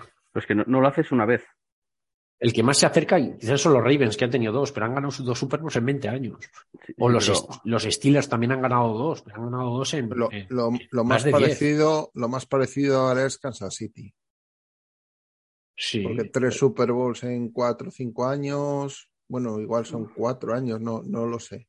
Pero hay, Pero- hay Pero una- es muy difícil. Y la, y, la, y la fórmula de Kansas City es la misma que de New England, ¿eh? Lo que pasa es que he hecho de otra manera, lógicamente. pero Pero hay es la que- misma. Es, hay una es pequeña contar el diferencia. equipo al máximo. A ellos no les odian a muerte, como a nosotros. Ya. Eso siempre ayuda a que te vean mej- con mejor cara.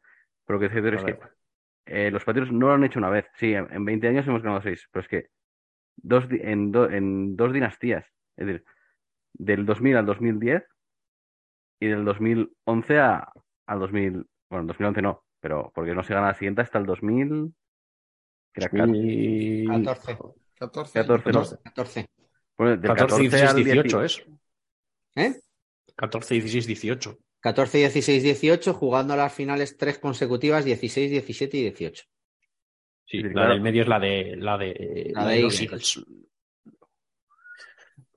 Pero es que son dos dinastías. Es decir, sí, una super dinastía, pero son dos porque hay Sí, un dos, periodo de gen- tiempo. dos- dos generaciones, sí. Dos generaciones de jugadores. Que el, el único nexo común es Brady, porque todos los demás. Es que hacerlo dos veces Sí, en, es que es una locura. claro. Pero, No, es- pero no, eso es, no pero eso es son- porque.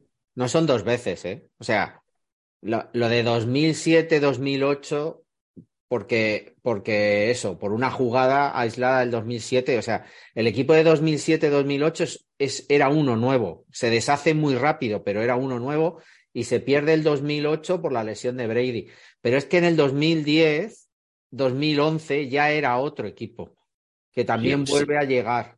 Cierto es que en realidad son tres, no dos. Y se vuelve a hacer, y el de 2014 con el de 2010-2011 no es el mismo, es, es ya otro diferente, ya, ya no es Chandler Jones, ya es Hightower, ya es otra cosa. O sea, el, de- el del 14 al 18, 19 sí que tiene las mismas bases, pero ahí en medio hay otros dos grupos de años que, claro, se pierden las finales o se pierden finales de conferencia como, la, como las de Denver, etcétera, pero, pero ahí hay, ahí hay Sí, pero bueno, el, un- el 2000, 2007, 2008, 2009, más o menos. eh, bueno, en el 2009 ya no. Ya la En defensa 2009 está el, deshecha. equi- el equipo ya está deshecho.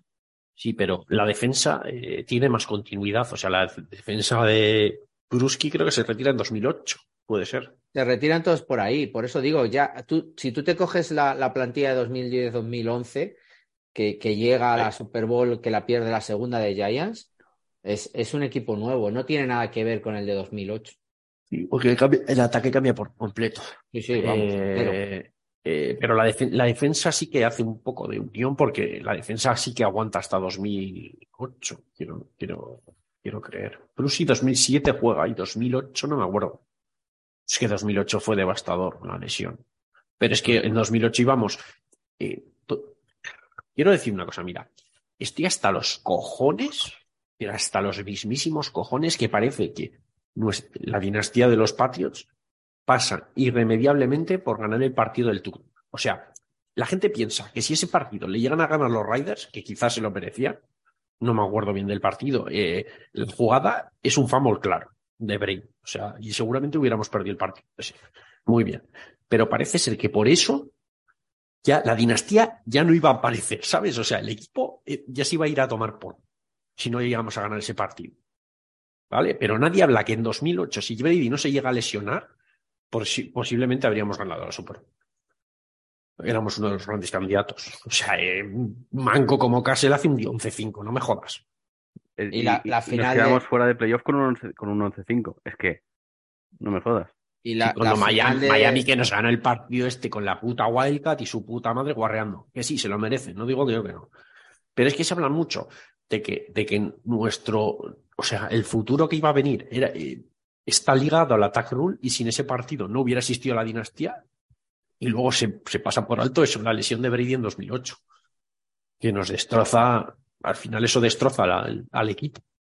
Y la, Totalmente. la- y la de Gronkowski en 2011, o sea, lo, lo que te dice todo esto al final, lo que, pasa es que, claro, simplificar todo es súper fácil, ¿no? O sea, New England se quedó a un helmet catch, ¿no? De, de hacer una temporada perfecta en, en estos años. O sea, aquello habría sido.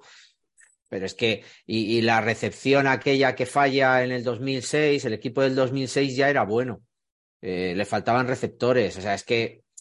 eh, Richie Carwen era bastante malo. Claro, es que.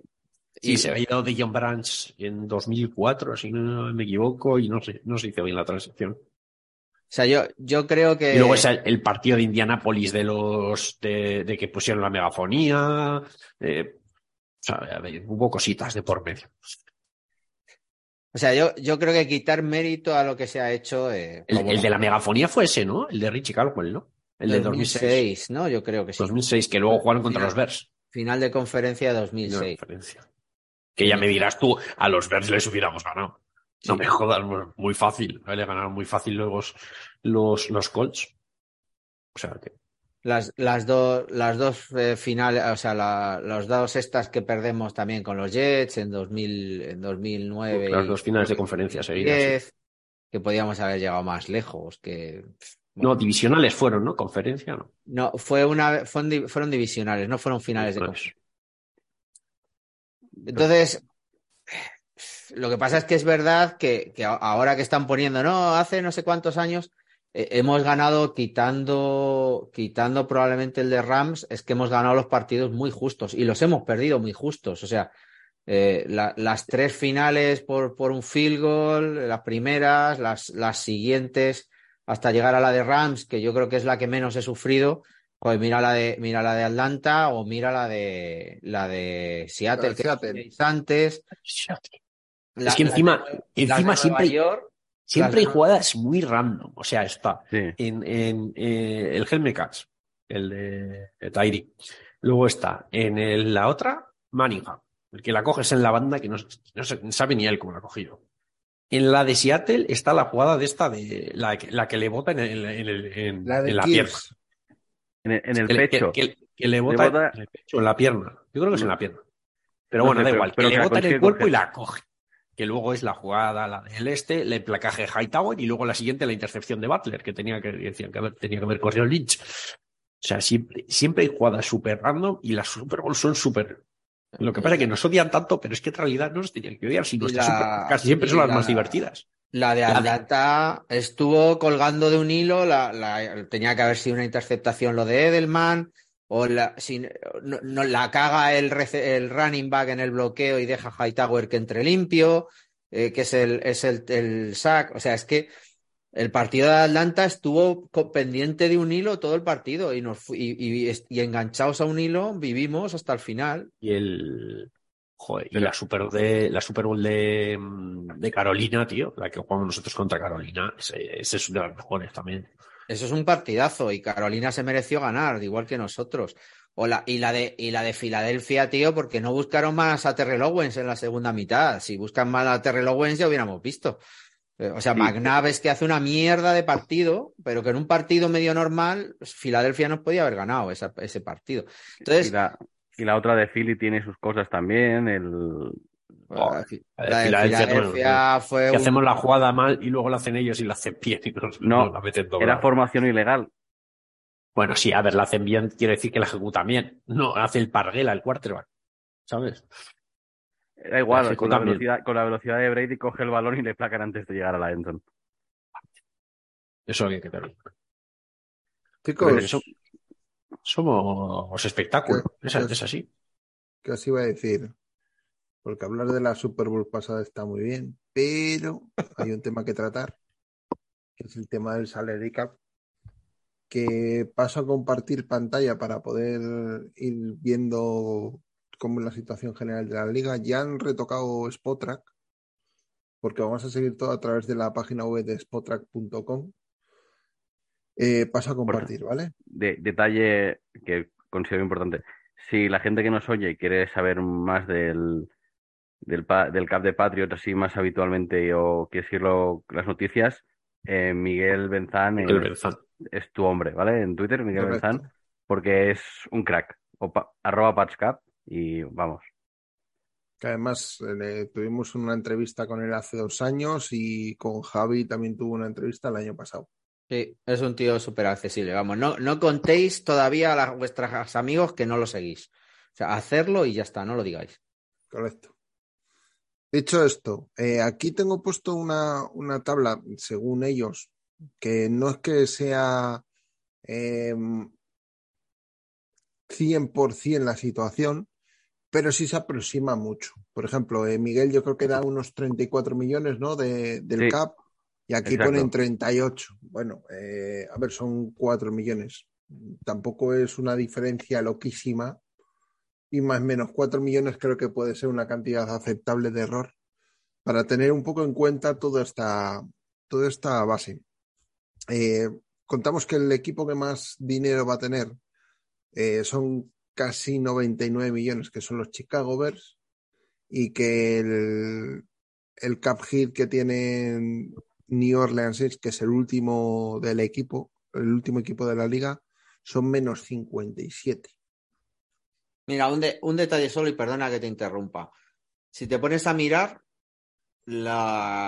los cinco o seis primeros que hay con el CAP, hablando de lo que hablábamos antes de la dificultad, ¿no?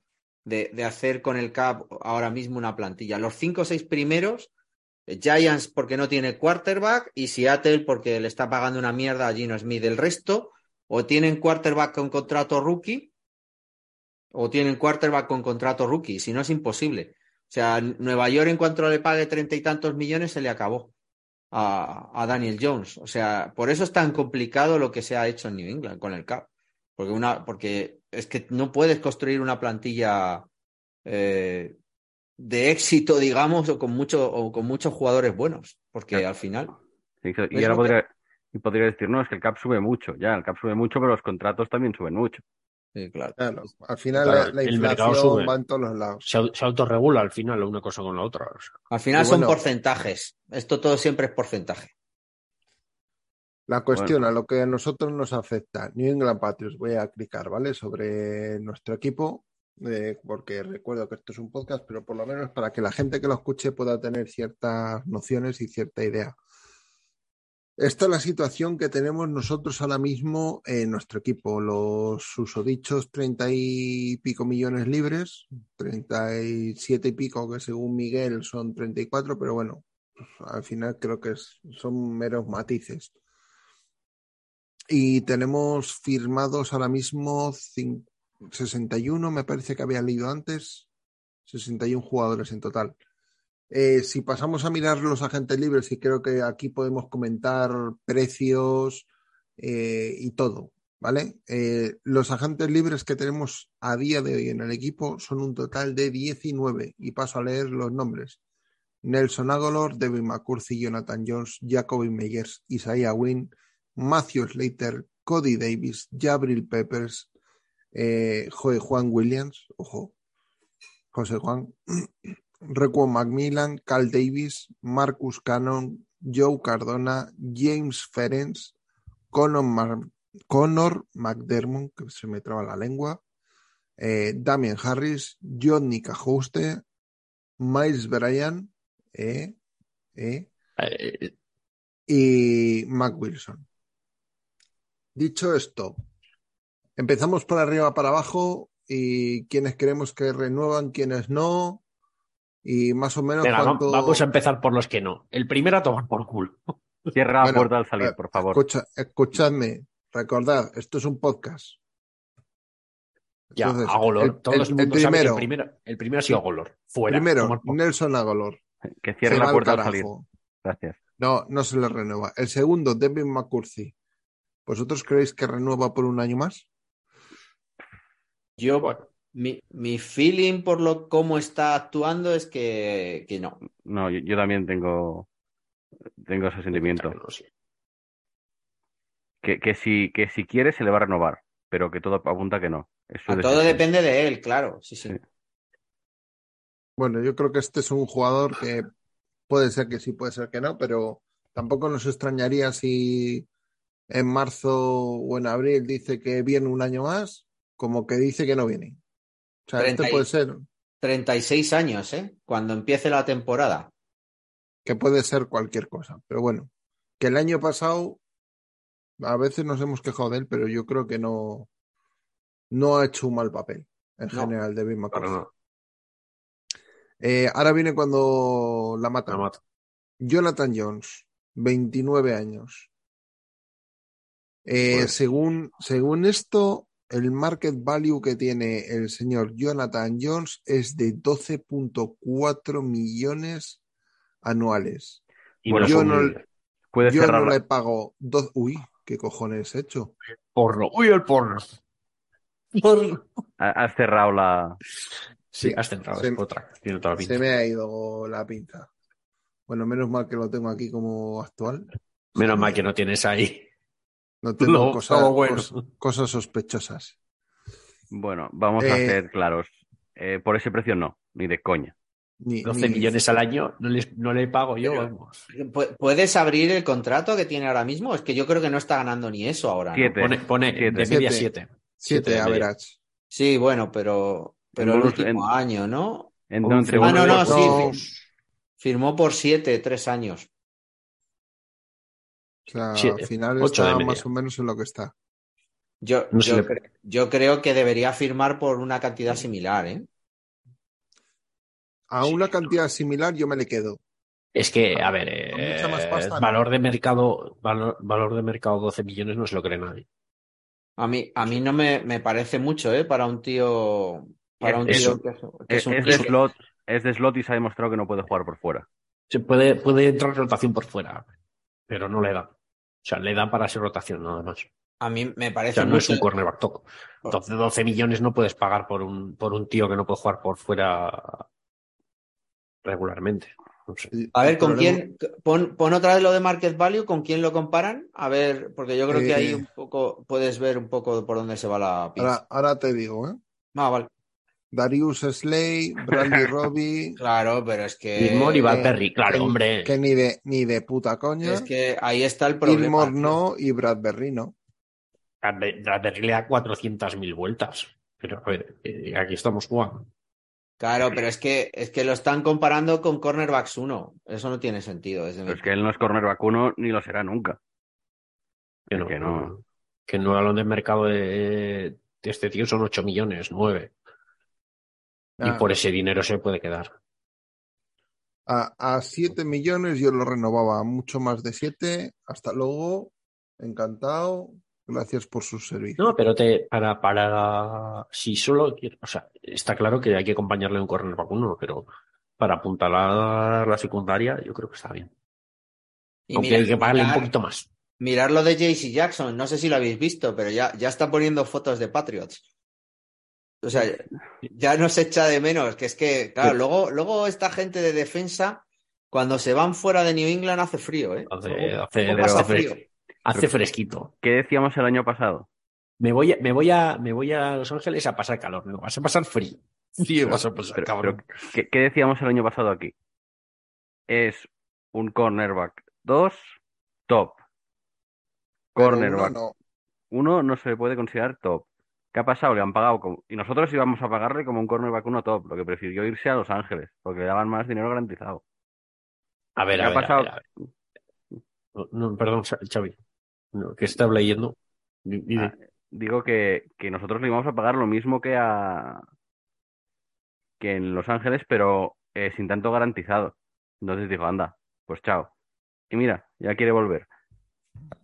Que Bueno. también te digo que con lo que cobra no sé si nos vamos a comer mucho su Escucha, capo o qué, pero Pasamos, pasamos al siguiente jugador, porque no es jugador de New England. Entonces me la Es pela. que, es que, es que, es, que, no, es que no, no doy crédito, tío. Eh, Jacoby Meyers. yo de lo que no doy crédito es que alguien quiera pagarle 12,5 millones. No, pero, no, pero es que otra vez, otra vez como dice Javi, mira con quién comparan. Allen Robinson, Corey Allen Davis, Robinson, lo mismo. Corey Davis, lo mismo, ¿eh? Igual. McLaurin, Terry igual. McLaurin y Jarvis Landry. O sea, se ha fumado quien ha hecho esto un trócolo de aquí hasta Foxborough y de Que- vuelta, que- ¿sabes? Que, que con Jarvis Landry, vaya. Que tampoco, pero bueno. Pero, Jarvis pero- Landry como receptor le da 12.000 Sí, putos trillones de pero vueltas. es que, pero es que Jarvis Landry es lo que baja la media, porque tiene- cobra 3 millones. Pero bueno. pero que está, estaba ganando Agolor ese dinero, ¿eh? Si, si ponemos a Agolor y está en el mercado, Sí, es que, a ver, la- la- lo que no tiene en cuenta esto es que hay jugadores que están cobrando menos de lo que merecen y hay jugadores que están cobrando más. Entonces, al final queda muy sesgado. Y al final eh, te sale eh, Jacob Millas 12 millones, no pagan en la puta vida, no se los va a pagar nadie. Bueno, Eh, si no- se los puede pagar alguien, que se fume lo que dice aquí un trocolo de aquí a Cuba, ¿sabes? pero no, no, no fue. ¿Quién fue que puso un tuit en el grupo de Telegram que ponían 16 millones al año? Y digo, pero venga, No, va. no. A ver, a ver, eh, cuidado, eh. Cuidado, que se los que algún se le va la pinza y se Eh, lo paga. te, te recuerdo que Pero no Christian, decir que lo Kirk, valga. Christian Kirk el año pasado le dieron 30 o 30 y pico, ¿eh? O sea, Sí, sí. Lo de Christian los Kirk. trócolos se, da- se dan mucho Christian. Kirk, compáralo con, to- con todos los que ha salido, con Allen Robinson y toda esta peña. Que es, Nada. mil- le dan mil vueltas. Pero, Ah, que va, no, es por poco. es que estos, estos, alrededor de val- los, estos valores quedan muy alrededor de los sesgados. 8. De Porque 6 a 8 están- millones, sí. Porque perdón. no tienen en cuenta eso, que, que hay, hay jugadores que tienen contratos hinchadísimos. Pues hay jugadores que están en, en burbuja total. O sea, Agolor, ¿cómo va a cobrar Agolor 11 millones, tío? Pero si apenas es un receptor 3. 11 millones. ¿Qué hace un receptor 3 cobra, cobra 12 millones? Lo cobra aquí porque somos unos gilipollas. Pasamos, pasamos de Jacoby Meyers porque son 19 en total y si no, vamos a estar aquí hasta las 3 de la mañana. Sí. Isaiah Wing Eh, en no. nuestro equipo no termina, ver. seguro. El market value, pon a ver. Eh, como 14 millones o 15 millones. Bueno, es un línea. Es que es, es un tackle. es que- es 15,4. Aquí hay mucha menos oferta, entonces. eh, sí. Esto Yo me creo- lo puedo. Pero, no pero claro, tú- 15, tú, ves, pero tú ves la gente que tienes aquí, Donovan Smith, Colton Miller, Dion Hawkins y Taylor Decker. Si tú les ves en su prime estos tíos y este tío en su prime, es que no hay diferencia. Y dices tú, me cuadra. Por eso. Esto, Pero- esto vaya. Pero este tío, el rendimiento que ha hecho este año, que se ha tocado las pelotas a ocho manos, y, y esto, pues, pues hay una, una diferencia de nivel abismal. Pero si decide jugar, sí es un tío que se puede poner en nivel de élite. Y es la Y- diferencia. Y lo, lo que tiene a favor es que tiene mucha menos competencia. Y, y, y bueno, y que agentes libres que sean tackles medianamente reputados en la NFL, mm, me sobran dedos. Bastantes. No hay. Así que nada, eh, pasamos de Isaiah Wynn a Matthew Slater, que yo creo que ya más o menos ha dejado entrecaer que sí puede terminar dentro del staff, ¿no? Con el Sí. tema de equipos especiales. Y que, y que vamos, que si se va a quedar Que- eh, el, que el ese señor es- viene al staff, amigo mío, ¿cuánto cobras? ¿Cuánto quieres cobrar? Tanto como esto. Y todos están contentos. Y si por lo que sea se va a quedar, el valor es despreciable. Es menos que el error que tiene Spotrack de, de eso. De lo que al final, Del- al del final, al final ganas liderazgo en la banda, ganas alguien que puede dar cohesión adentro del grupo y a una unidad. Mm, A mí eso no, no me resta. Cody Davis. Eh, Cody Davis fue el que tuvo la lesión tan fea este año, ¿no? Sí. Si no recuerdo mal. Sí, Es el special teamer y se lesionó en el segundo, ¿no? El tercer partido. Que sí, tuvo la lesión tan chunga esa. al ser una lesión chunga, 34 años, cuando Igual, empiece todo, igual por poca pasta se le puede renovar. se le pu- si no se le renueva por poca pasta, yo creo que no tendrá muchas ofertas tampoco y a lo mejor se retira, pero Sí, pero lo mismo, estamos en, en- en números muy bajos, que no, Sí. no va a ningún lado. Sí, sí o sí no. Eh, el hombre de todos los de agencia libre, bueno, el segundo hombre, luego entenderéis por qué, pero el hombre, Jabri Peppers. Este tío, Hay ¿cuánta que, pasta hay que hay que darle? pagar. Sí o Hay sí. sí, hay que renovarle, no hay más. Sí o sí. Ya no solo por lo, por lo bueno que es, por la versatilidad que te da. Es decir, en un momento puedes meterlo de cornerback, safety, es que puedes jugar de- en todos lados y rindiendo a un buen nivel.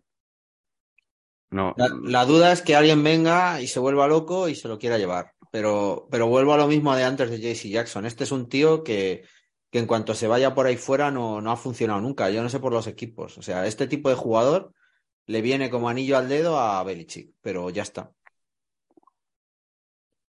y él lo sabe. Sí, pero sí, pero hay que, hay que darle. O sea, va a haber que untarle pasta y hay que untarle. Este Sí, tío no pero- se puede pero- dejar escapar. Pero que van a ser cinco o seis.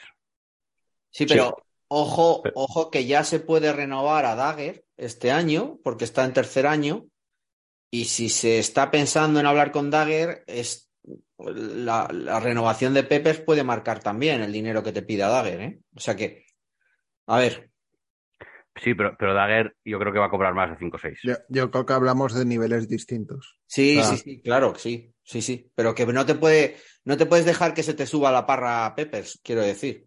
No, es eso. Yo como mucho a Peppers le pagaría alrededor de los 8 y a muy estirar. Escúchamelo, 8 de Peppers que le metes 3 años es un contrato súper asumible. Y Dagger, cuando llegue el momento, ¿qué le tienes que dar? ¿12, 14? Le puedes dar 12, 14 sin ningún Pero- tipo de problema. Tacatún. O sea, O sea, toma- y- tómalos. Y, y digo, espera, espera, mira, déjame pensar, hago ¡pumba!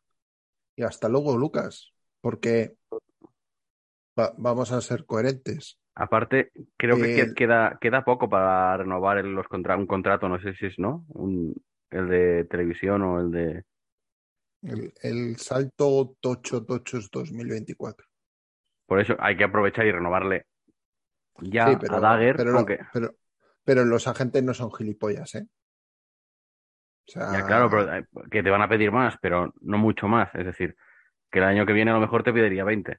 Y Ya, este pero por 14. le- les, les adelantan el cash, ¿eh? O sea, desde ahora al año que viene, que pueden pasar muchas cosas, y ahora te sueltan todo el signing bonus, eh, money, money. con eso juegan también, ¿eh? De adelantar el dinero. Sí, hola, eh, te voy a renovar y te voy a pagar en, en cash 40 millones. Claro, Aunque cobre menos, son 40 millones que me meto en el bolsillo, ¿sabes? Ojito. Claro. Es que es, es el momento en el que pasas a, a dejar de tener preocupaciones tú y tus hijos para los restos, ¿no? Pero bueno, si, si no quemas billetes con el, con el mechero, claro.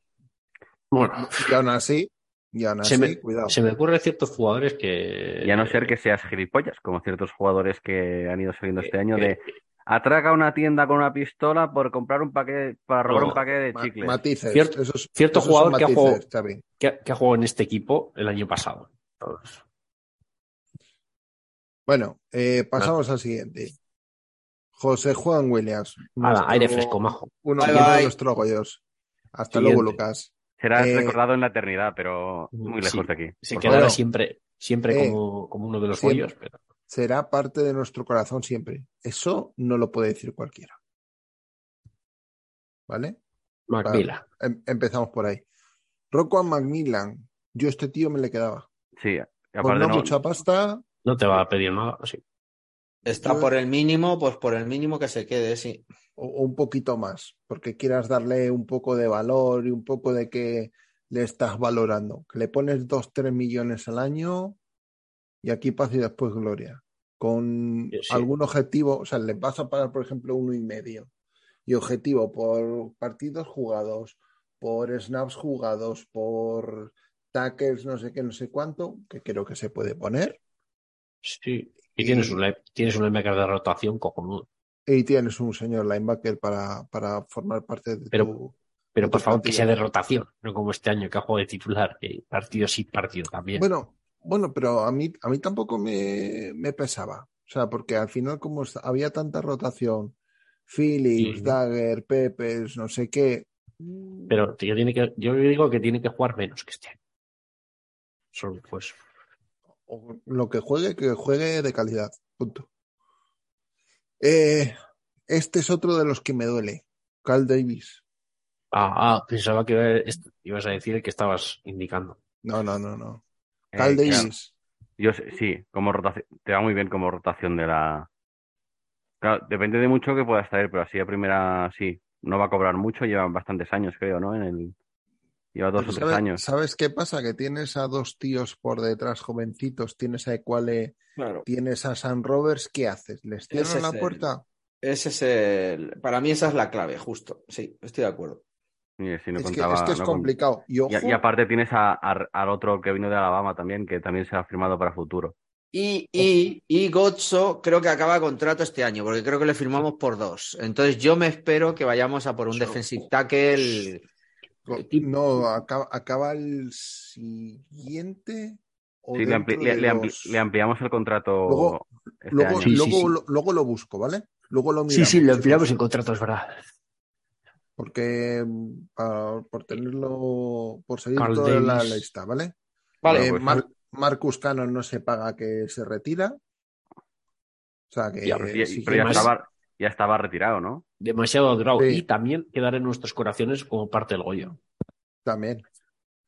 Eh, Cardona, he leído que existían rumores de que igual se podía hasta retirar. No tengo nada más que decir. Siguiente. Mm, Eh, hombre, que no se renueva Cardona es una afrenta contra este podcast. Y no Cardona debería ser como Brady. Ahora hasta los 45. Ojo, ojo, que también puede ser que renueve y nada que decir, ¿no? Que será lo normal. Esperemos.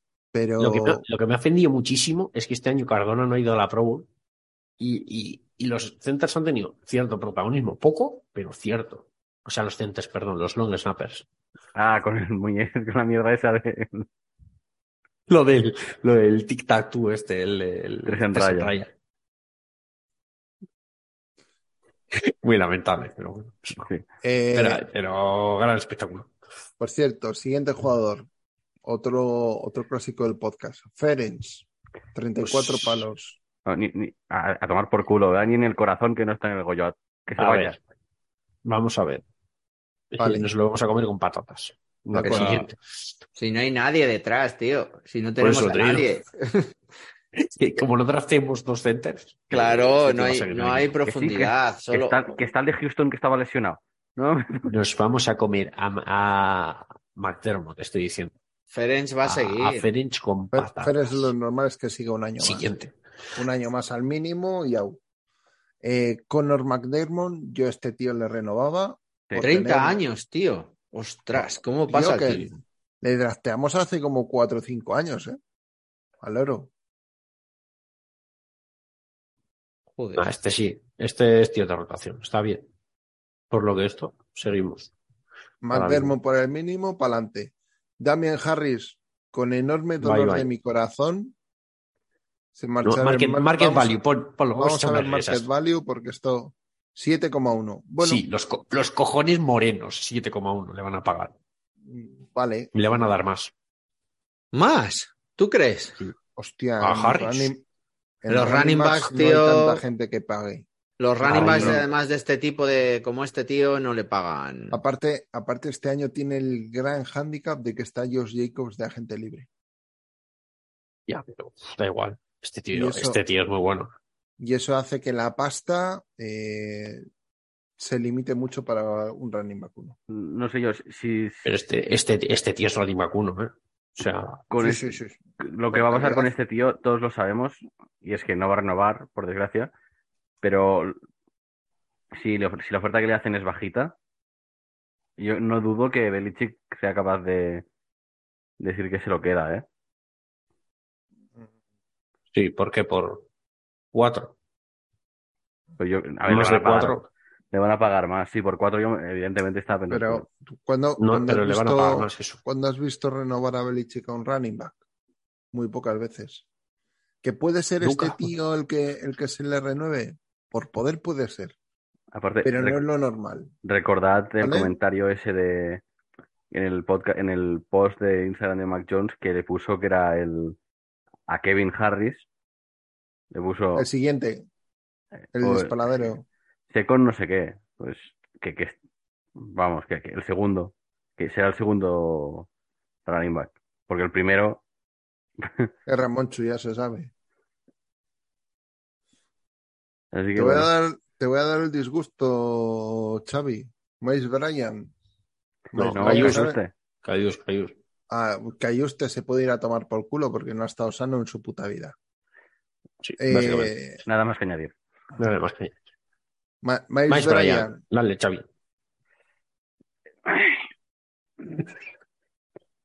Se Ojo, puede ir a tomar Ojo, mucho ojo, por para, para, para, para, para, para, para, para, para, un segundo, un segundo, un segundo, un segundo. Miles Bryan, este contrato tiene una cosa buena y una cosa mala. ¿Vale? Que está en el equipo es lo malo. Así en general. Pero No, que se puede ir es lo bueno.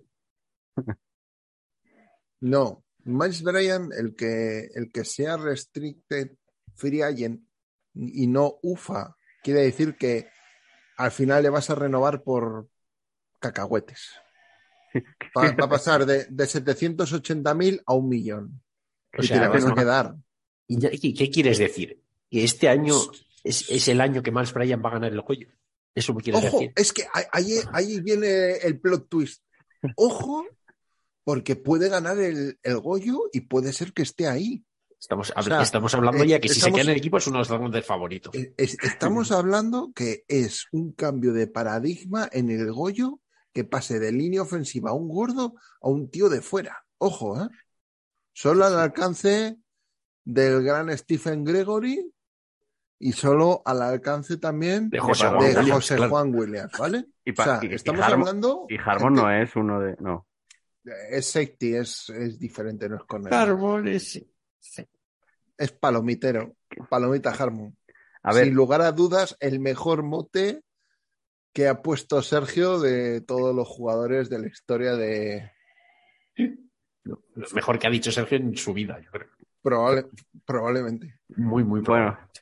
Y lo, y lo peor de todo es que creo que tienes razón, Iñaki, ¿eh? Que el cabrón de Belichick, con todo el amor de mi corazón, ¿eh? Me lo quiero mucho, Belichick, es el mejor entrenador de la historia. Pero como va a renovar a Miles Bryan, porque lo va a renovar, porque le gusta a Miles Bryan, ¿por qué?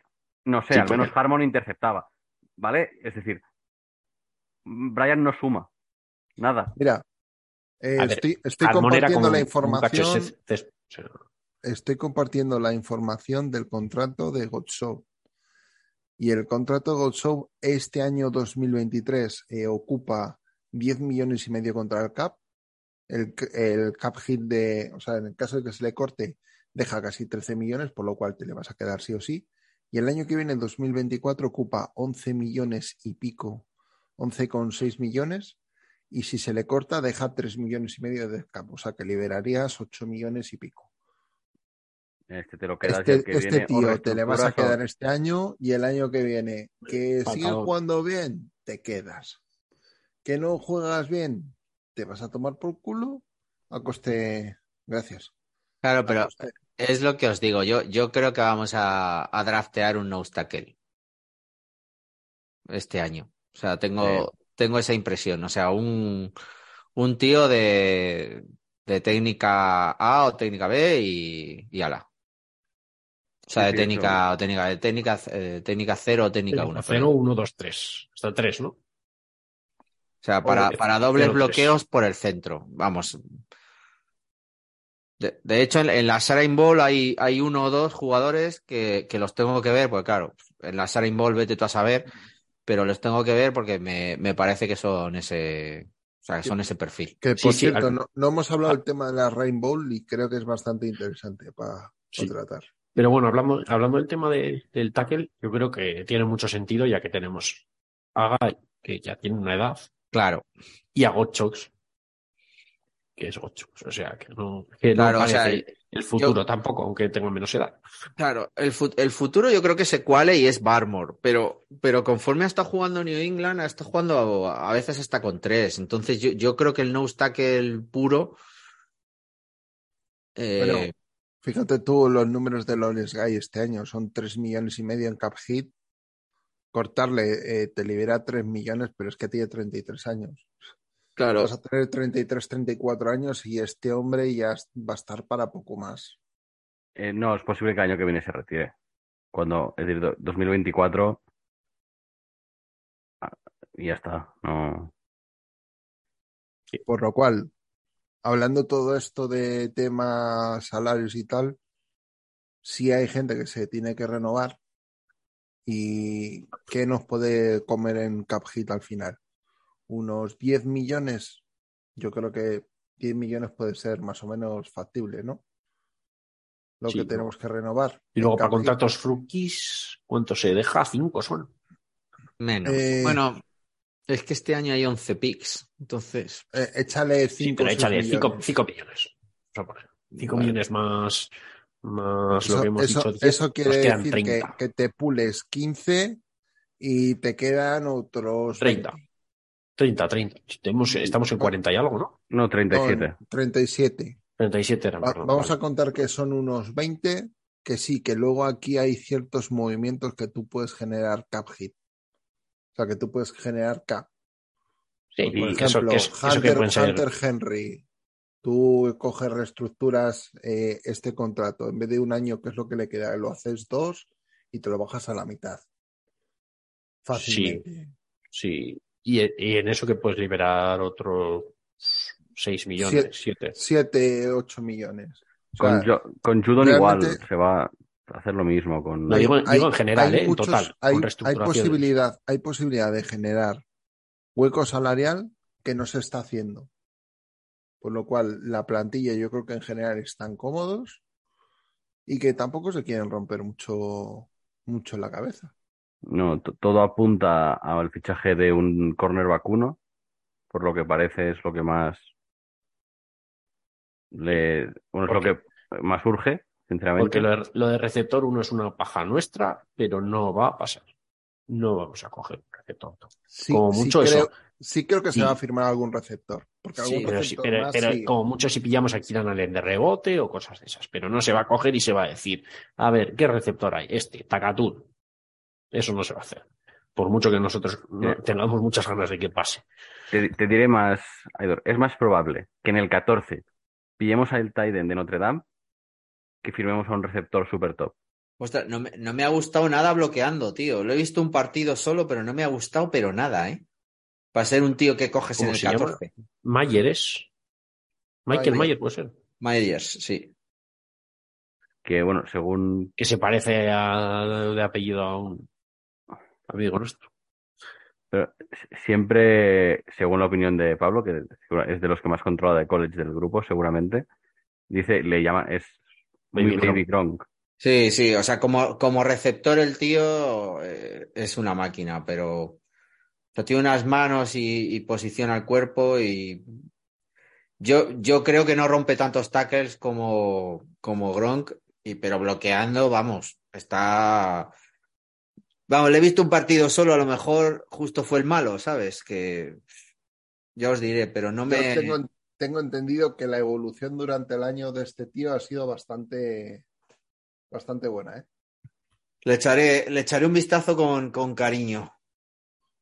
Pero bueno, que para mí ahora mismo todo lo que sé hablar del draft es eh, agarrármela con una mano, agarrármela con dos manos y empezar a hacerme Cosas. una, una masturbación así muy rica. De- Porque del, del draft solo se puede hablar una vez pasada la agencia libre o los movimientos grandes de la agencia libre. eso es. Mm. Cuando ya final- tienes huecos, que dices tú, bueno, pues mm, me cogía la plantilla de aquí, de allí. Ahí es cuando podemos entender. De todas maneras, me cuesta, me cuesta Pero bueno, lo del, lo del Tyren. Dicho esto, yo, yo por ejemplo, lo, lo que sí que os he comentado a vosotros en, en Discord cuando hemos estado viendo partidos de la NFL y tal, es que la situación que tenemos nosotros es que sí, tenemos pérdidas dentro del equipo, pero no son unas pérdidas de estas capitales que, que dices tú, joder, es que es, una, es un cambio de la de Dios. Eh, sin embargo, hay, hay otros equipos y me pongo a mirar rivales divisionales y las pérdidas que tienen de gente que son agentes libres y que están en una situación de cap sustancialmente peor que nosotros. El, el que está mejor de todos son los Jets, porque está en 3 millones por debajo, pero es lo típico que tiene jugadores que tocas aquí, tocas allí. Carl Lawson, le cortas, son 15 millones libres. O sea, mmm, que pueden hacer hueco cuando les sale de las narices, ¿vale? Pero yo me pongo a mirar y veo los agentes libres que tiene, que tiene Jets y empiezo a leer nombres. George Fan, el, el right tackle titular.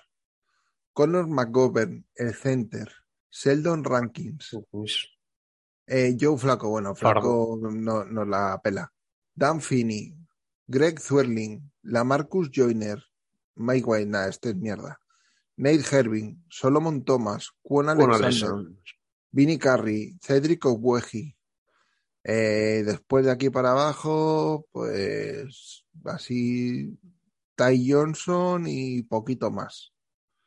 Pero bueno, que existe una cantidad de nombres aquí ya bastante, bastante majos Pero Ra- Ranking de pero es- Alexander es- también. Están, están pasados un poco de, de ya de vueltas, la mayoría. Eh, eh, sí, pero, la pero es 32, escucha- escúchame, de, 35. de la línea ofensiva pierden a cuatro tíos. O sea, cuatro tíos son agentes libres, ¿eh? Cuatro titulares. Poca broma, ¿eh? Sí. O sea, mm, cuidado. Esto estamos hablando de Jets. Pasamos a hablar de Miami, ¿vale? Miami Dolphins. 12 por debajo. Que sí, Miami Por también tiene posibilidad de poder generar algo de cap con algún contrato, pero por ejemplo, tenemos Terry Hill 31 millones, Bradley Chubb 22, Terron Aster 21, Byron Jones 18 y todos estos No los puedes cortar. Cortarles no puedes cortar, por lo cual estás más o menos maniatado en cuestiones de cap. Eh, paso, a ver, paso a ver los agentes libres que tiene Miami Dolphins y empiezo a leer. Mike Gesicki. Ingram, eh, Bridgewater, Melvin Ingram, Eric Fisher, Doug Ridley, que al final hizo una temporada bastante decente. Eh, Eric Fisher, eh, Landon Roberts, Trey Trey Flowers, Flowers, Raheem Greg Little, Greg Little. eh, Justin Bethel, eh, Jeff ya- Wilson, mm, o sea, Campbell tiene ahí, bueno. Van Ginkel, que este la verdad es que es un tío que me ha, me ha gustado bastante lo que ha hecho este año. O sea, tú miras y dices tú, coño, es un elenco de jugadores Hombre, bastante, que curioso. Gesicki hay que soltar la pasta si lo quieren. bastante importante, ¿eh? Sí, que sí que el, va- el valor que tiene solo por ser de Miami ya es al- alto. O sea, eh, Hacerte- hacerle un Welker otra vez a Miami, Y- risas. y- y tú, tú ves el, lo que pierden ahí y joder, es- son unos jugadores potentes. A ver, Bills, Y, 20 y yo, y yo miro Búfalo, Bills, ¿qué saber? Ojo, que ya empieza Josh Allen a contar Tiene que 40 soltar la kilos, a punta pala. 40 kilos contra el cap. Stephon Dix, 20 millones con death cap de 45. Von Miller, Tredavious White, Dion Dawkins. O sea, toda Milano, esta gente, 13 kilacos. por 13 Milano. millones. A ver, en Milano no vale 13 millones ni de coña, vamos, pero, ni de putísima coña. A lo que te voy, a lo que os voy, que al final tiene aquí una determinada gente que está cobrando mucha pasta. eh, esta gente están en menos 20 millones. Y no tienen tanto. Tendrán que ¿Vale? reestructurar mucho. Es que Pero- no- Tengo que, tengo que ausentarme un momentito, Pero, chicos. vale, vale, vale, Aitor, no te preocupes. Pero eh, miras los agentes libres y tienes Jordan Poyer, Roger Saffold, Chase Keenum, Jordan Phillips, eh, Tremaine Edmonds, Este, este sí que sería. Cushenberry, Taiwan Jones, Van Rotten, Zach Lawson, E.J. Klein, eh, Singletary. O sea, al final, aquí hay una cantidad de gente, de jugadores, que no nos vamos a engañar. Creo que algunos son bastante capitales en la defensa y de momento no hay pasta para renovarles. Treyman, eh, Edmunds es de esos que dices, vaya tela, si te lo llevas, porque aparte tiene 20, tendrá 25 años solo. 25, pero también es muy subnormal. Bueno, sí. Di- Dicho por la gente de Buffalo que dicen que es gilipollas perdido. No, sí. mm, Sí, eso ya me lo imaginaba. Pero Market value de Edmunds, chorrocientos millones. 11 Ok. millones al año. Pues me parece hasta poco, fíjate tú. sí, Eh, Jordan Poyer, ¿qué serán? ¿7, 8 al año? 11 pone 11 aquí, pero eh, 11 me parece mucho por... Pero bueno, 7, 8 Sí. es, es medianamente confiable. Eh, Saffold, Saffold cobrará poquillo porque ya es mayorcete. Pero bueno, 5 kilicos, ojo, cuidado, ¿eh? Es que... No, no, es... O sea, Es locura, a- es locura. a, a lo que quiero ir y a lo que, a lo que he comentado con vosotros varias veces en el Discord, es que existe una posibilidad de que se equilibre mucho más la, la FC este, este año a través de las pérdidas de agencia libre, porque ninguno va a poder gastar pasta en arte en agencia libre a excepción de New England. Bueno, Jets puede tener cierta capacidad también, pero tampoco tan, tan, tanto, tanto como New England. Porque New England puede pagar a sus jugadores para renovar los que tienen que renovar y además tenerse gente de fuera para mejorar lo que tiene. Sí, pero yo creo que por la pasta que tenemos, o reestructuramos a alguien o tenemos para un gran contrato solo. No, no, porque, y, y mira, te voy, te voy a enseñar números y, y situaciones en el propio equipo de New England. Sí, pero yo me refiero, por ejemplo, a, al menos eh, mi, fija- mi fichaje soñado es Bradbury para esta... Como, como, como, como de todos, entiendo. Mira, eh, la renovación de Debbie McCurcy de este año, ¿vale? Porque aquí al final eh, tú puedes ver que aquí hay base salary un millón y pico, no sé qué, pero aquí hay unos datos que son muy importantes, que es el yearly cash. Cuando ha renovado McCurcy, ha cobrado 9 millones. Que aquí en la figura del el cap hit marca 5.7, porque esto viene de una reestructuración anterior que, bueno, pues eso. Y luego han metido dinero muerto en cuatro años en adelante, que si este año se retira, te lo comes entero en los 9,7.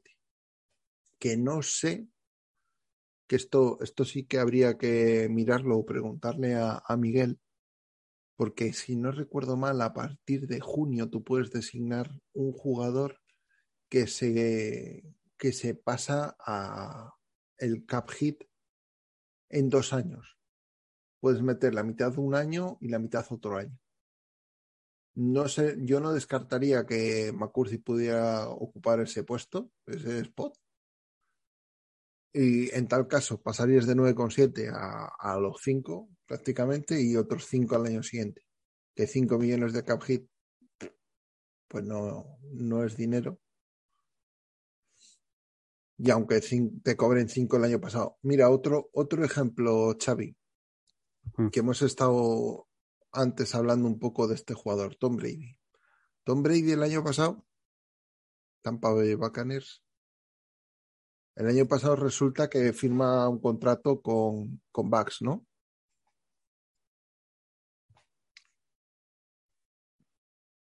Yearly cash, mira, observa lo que hay aquí. 30 millones. Brady el año pasado cobró 30 millones. ¿Qué pasa? Que en cap hit se le va a quedar 35 millones a, a los Buccaneers. Que sí, que esto lo puede modificar, no sé qué, no sé cuánto. Bueno, ya sabes cómo van a estar mierdas. 35 kilos. A ver, eh, una, una pregunta que soy yo, soy un poco pez del tema de, de cap. Se supone que el cap hit es eh, anual, es el acumulado de los eh, signing bonus de los años que le queda de contrato, ¿no? Eso es. Sí, ¿Qué ¿no? pasa? Que si tú, por ejemplo, reestructuras tu contrato y adelantas a años siguientes, luego te puede golpear de repente. Sí, claro, porque tú lo puedes eh, poner a futuro, pero claro, si en vez de, imagínate de que en vez de en tres se lo pagas en cuatro, en vez de pagarle 10, le pagas es, 30, le pagarías que- siete y pico, que- que es lo que pasó con McCurcy. McCurcy tenía una pero, figura pero luego 11 cada, mi- cada año, cada año 11 quitas menos millones. dinero del, del death cap. 11, 11 millones que ocupaba y bajó a 5 millones y pico, pero claro, McCurcy cobró 9 millones por ello.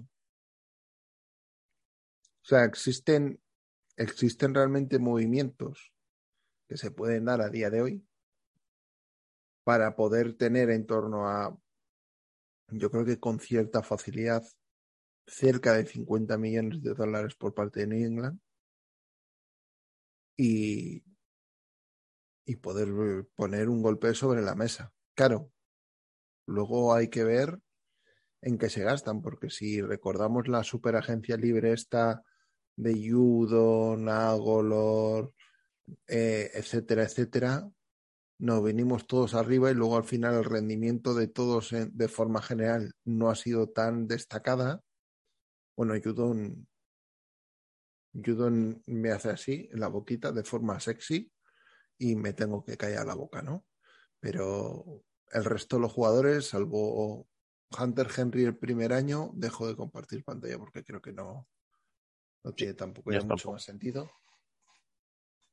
O sea, eh, realmente en cuestiones, en cuestiones de cap tenemos pasta y tenemos posibilidad de movernos. Ahora hay que ver lo que quiere hacer la franquicia. Si Kraft quiere soltar pasta, que yo creo que tiene pinta de que sí, porque si ya ha soltado pasta por gente del, del staff, ¿cómo no va a soltar pasta por roster? Yo creo que está en una situación como hace dos años con el fichaje de Henry. Sí, pero cuando eso había mucha más pasta, ¿no? No Vale, te menos. creas, ¿eh? Se, creo que se reestructuró para tener. Aquí puedes hacer lo mismo. Con tocando dos o tres contratos y que algún corte, tranquilamente llegas a los 50, creo. A ver, yo, si se quieren fichar tres jugadores, yo estaría muy contento si se hace cornerback, un center y un linebacker de agencia libre y lo demás con draft. O sea, encontrar un center, no, no sé qué habrá, ¿eh? pero sí se podría encontrar un center medio veterano. Mm, Sí, yo lo que tengo claro es que yo creo que, por ejemplo, el tackle que sale, que es Orlando Brown, se va a ver, porque es el único que va a poder pagar la barbaridad que va a valer. Eh, sería muy básico. O sea, no- lo de Andrews ya es que me parece. Bueno, es que te voy a decir una perdido. cosa. Bears tiene 100 millones. O sea, mm, Puede fichar lo que lo que quiera. quieras. No, no sé, no sé los agentes libres que tiene, ¿eh? También te lo digo. Em, Bueno, tiene a Ciencia, que con eso ya tiene el quarterback ta- funcional. tam- también te voy a decir una cosa. Mm, Lo de lo de Bears es un poco ridículo porque tenías a Roquan Smith, que igual, tal vez como posición de linebacker, quizás es medianamente bueno, ¿Tú crees? No sé yo, ¿eh? medianamente. Y le has, y tirado a cambio de una bolsa de pipas. ¿Vale? Eh, hostia, cuidado, ¿eh? Estoy viendo, eh, paso a compartir, eh, tengo que compartir porque si no comparto me pega un chicos. Están pasando cosas. Eh, a ver que. Vale, ya, ya estoy compartiendo, ¿no? Byron Pringle, me la pela. Riley Reef, eh, pf, estás para morirte, nada. Ojo. Sí, Nicolas, Nicolas Morrow, mm, no lo sé, sinceramente. ¡Oh! ¡Oh! ¡Oh! Pero a, a- ¿Qué ay, tenemos ay, ay, por ay. ahí? Angelo Blackson, ahí? vaya, pero amigo Sí. mío, en Kill Harry, Que cuidado. le eh. paguen top lo que pida ese hombre. Top Ojo, 6, 2 ¿eh? millones, macho. Y- Ojo, y hizo una, hizo una recepción muy buena esta temporada. Una. Igual Sí, que con nosotros. Una. pero de, pero de desfase, ¿eh? La recepción fue de desfase. Aquí salvo David Montgomery, que Pero no sé hacía qué más con nosotros que marcará. Hostia. 7 millones. Pues sí. eh, no me parece ninguna locura 7 millones. Eh, es que el resto de jugadores son. No, no. Puede hacer un equipo competitivo así. Sí, porque es que vamos a ver, eh, Scofield, bueno, que este Scofield a mí no, no me desagrada, no me parece malo. te los, te los puedes fumar casi a todos. Y Michael Scofield, ah, de Michael Scofield me acuerdo por la tontería que era como el de Prison Break, tío. Es verdad.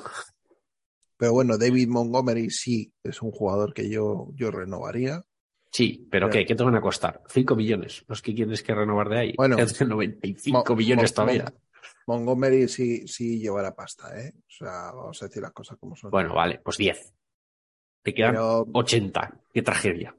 ¿qué, qué tengo? ¿Que coger tres posiciones, cuatro posiciones premium? Espera. Eh, Orlando Brown, mm, ¿cuánto cobras en esto? 15, te voy a pagar 23. Como estos. Eh, en la agencia libre. Eh, Bradbury, es que no tengo cornerback. ¿Cuánto quieres cobrar, Bradbury? 12, Eh, Eso es lo que me Dieci- asusta. 18. Es que lo puede hacer. Puede reventar el mercado, sí. Lo puede hacer. O sea, eh, aquí va a haber dos agencias libres en esta, en esta agencia libre. Va a ser la que decida Chicago y a partir que decida Chicago, la del resto de la liga. Porque no nos vamos a engañar. Y, y como bien ha dicho antes Javi, hay, hay algunas agencias libres que son de tapadillo. Porque son de tapadillo, porque eh, sí, Giants tiene 44 o 30 y no sé cuántos. Sí, como eh, nosotros, más o menos. Un segundito que lo miro y. Pero bueno, que están todos en nuestra liga, que es entre tienen- 45 y 35 hay seis Sí, equipos, más o menos. Son, Pero son tienen a 40, Daniel 44, Jones, claro, a son Daniel 44 Jones. millones, pero agentes libres. Sterling Shepard, Dani- Daniel Jones y Saquon Barkley. Saquon Barkley, Daniel Jones y luego más gente, porque hay alguno que sí que, pues un Tony Jefferson, que yo creo que es el típico tío que en plantilla no te resta nunca. Pues ti- tiene gente que, que alguno tendrás que soltarle pasta, porque vas a tener que soltarle pasta, ¿eh? Pues eh, el Darius Slayton, a mí me parece un receptor razonable. O, o el Free Safety, el Julian Love, también que ha hecho una temporada bastante buena. Mm, o sea, al final hay gente que vas a tener que pagarle.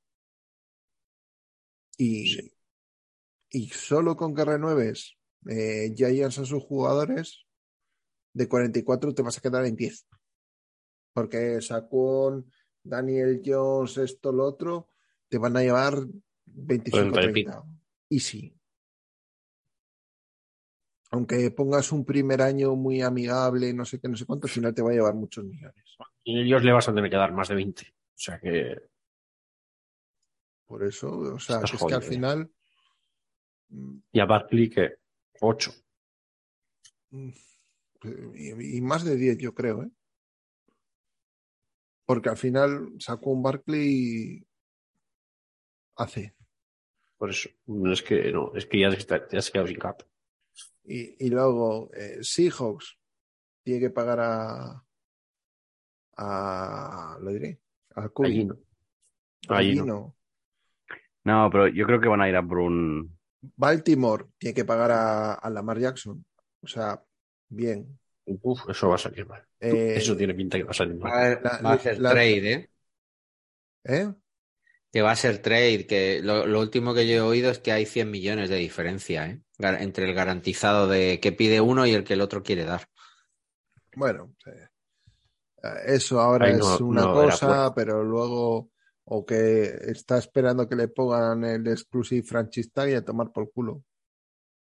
Y si alguien le quiere que pague dos primeras y al carrer. Que Pero es que seguramente luego- ya es lo que piden para tra- tra- tradearlo. Es que luego tú, tú ves el resto de equipos y Atlanta. ¿A quién tiene que renovar Atlanta? Es que tampoco tiene una locura. Sí, bueno, hay algún jugador más o menos interesante, pero no se van a dejar 3.000 millones en, en las renovaciones. Y sí que tienen 50 y pico millones libres. Y gente que, bueno, eh, hola, me llamo Marcus Mariota, tengo un cap hit de 14 millones y pico, pero me pueden cepillar y liberar 12. Y como es alguno Ahí más. está. Sí, hay, hay temas. Hay temas. Se puede abrir. es que la cosa es que si hacemos las cosas bien, se puede abrir un- una ventana de oportunidad hasta, hasta que Mac Jones tenga su contra, se acabe su contrato de rookie. Por eso, por eso digo y, y- y soy muy pesado con ello, pero es que es una oportunidad muy grande de poder marcar una diferencia con los fichajes esta off-season y me da la sensación de que tanto la gerencia como la gente por ahí, hola, hola, hola, tanto, tanto la gerencia como el propio equipo se está dando cuenta de que la oportunidad está aquí y hay que intentar aprovecharla para que de aquí a dos años intentar estar en la, en la pomada. Luego saldrá o no saldrá. Eso son cosas del destino y a veces las lesiones y el propio juego es, es muy justo. Pero que la oportunidad está ahí, está clarísimo. Así que bueno, mm, veremos. Lo que sí que tengo claro es que nuestros equipos de la división van a perder potencial, al menos sobre el papel. Y nosotros sobre el papel vamos a ganar potencial. Así que vamos a ver dónde, dónde quedamos y dónde lo dejamos. Eh, si os parece, lo, lo, dejamos por aquí por hoy. Que... Con, este, con, este, mensaje de esperanza. De que el sí, año que viene. No, que es, no es sí, que es verdad. Es que realmente es así. Buffalo va a tener que soltar y Miami le costará mucho retener lo que tiene. Porque se ha metido un problema con lo de Tyreek. Es que, le, es, que es, es, que es mucho dinero por un, por un receptor, por un punto que sea un jugador de impacto. Y los Jets todavía no han acabado de reconstruir y ya están, ya están por encima del cap. Sí, sí, no, por eso. Eh, Mira, nos dicen por YouTube que, que pinta de que tanto Meyers como Wynn vayan a Chicago. Pues puede ser, porque al final. Pues que vayan. Es que, es que Chicago tiene, tiene el dinero por castigo. Sí, pueden hacer lo que quieran. El dinero encima, por castigo, el lo, dinero por lo castigo es que pueden, y, el, y el pick uno del draft. pueden marcar. Eh, Y, lo- y lo van a Eso. traer para abajo. Pu- pueden marcar eh, el. Pueden poner el, el listón de dónde van a estar los contratos. Lo que va a pedir la gente. sí, Y ahí pueden reventar el mercado. Sí no, porque esto Sí, empezó así ya. con, con Kirk, que con Kirk, que le están pagando más a Kirk que a Allen Rons. Es decir, Sí, sí. como a contratos es, es más caro el de Kirk, creo, si no me equivoco. Sí, mucho más. Allen Robinson al final eran 15, 17, algo así. Y Y Pearson Kirk 20. eran 30 o 30 y pico. O sea, no, o sea, algo Es decir, en, en un principio sí, se van a ir de locos, por lo tanto, pa- si quiere Patriots a alguien clave, o un corner clave, o un tackle clave, eh, linebacker clave, tiene que moverse rápido. Los primeros días, ser los primeros en ir, hacer una buena oferta, y ya Sí, porque hay y- pasta, hay pasta para hacerlo. Pero hay que tener cuidado. Hay que tener cuidado y no hacerse un Nelson ¿no? yo Por favor. con, con que firmen a Bradbury me doy, me conformo. Bueno, I- Bradbury sería. iba- iba a mirar quién es Sería el agente de Bradbury.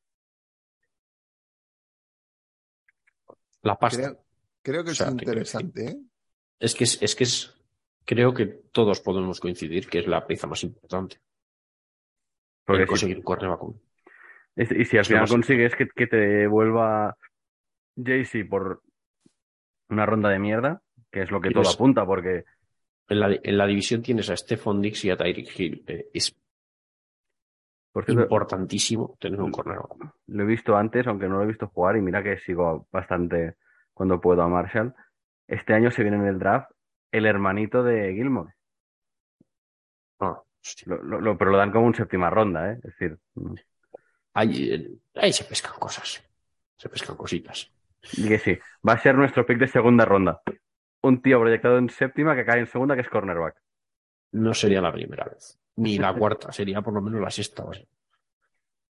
Sti- St- Ojito. Steven Gilmore. Esto es muy de, de familia americana. Ponerle nombre a los hijos es muy parecido al. Un, porque por si se equivocan con el nombre o qué pasa. Mm, Bueno, a ser. ver. Para, para nombre también podemos hablar del nombre de nuestro querido Mesías. Este. Porque vamos, más nombres no le podían haber puesto. Casi tiene más nombres que Froilán, ¿sabes? A- andar ahí, ahí. Thomas Sí. Edward Patrick no está mal. ¿eh? O sea, Bueno, y, y para nombres raros, el de nuestro actual quarterback. McCorker. Puto nombre. perdón. Que yo cuando lo llamaban Mac, en el primer principio digo, ah, pues será porque es Ma- Mac y ya está. Shaquille Won Mason. Nadie igualará el swag de ese nombre. Imposible. Puedes poner más nombres, pero eh, Pero tan molones y tan No. buenos. ya va. Y haciendo una mezcla así, ¿eh? Los, hay nombres que, que casi da para, para un podcast analizando los nombres de jugadores de la. Joder. Joder, pues porque no hacemos un podcast de béisbol, cocho. Porque es el béisbol.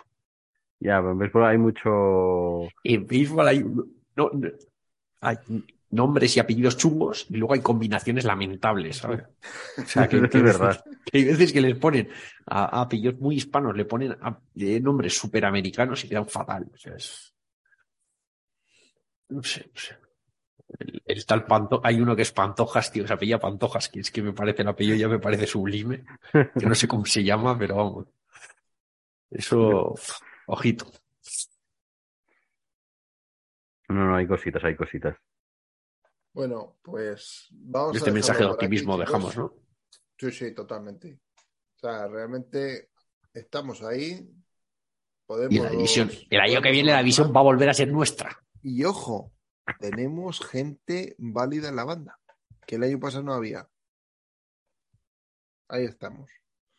Así que, Con este mensaje de optimismo, sí, sí, nos despedimos con el mensaje de optimismo. Optimistas, increíble. Que, que podría ser más nunca he visto. optimista.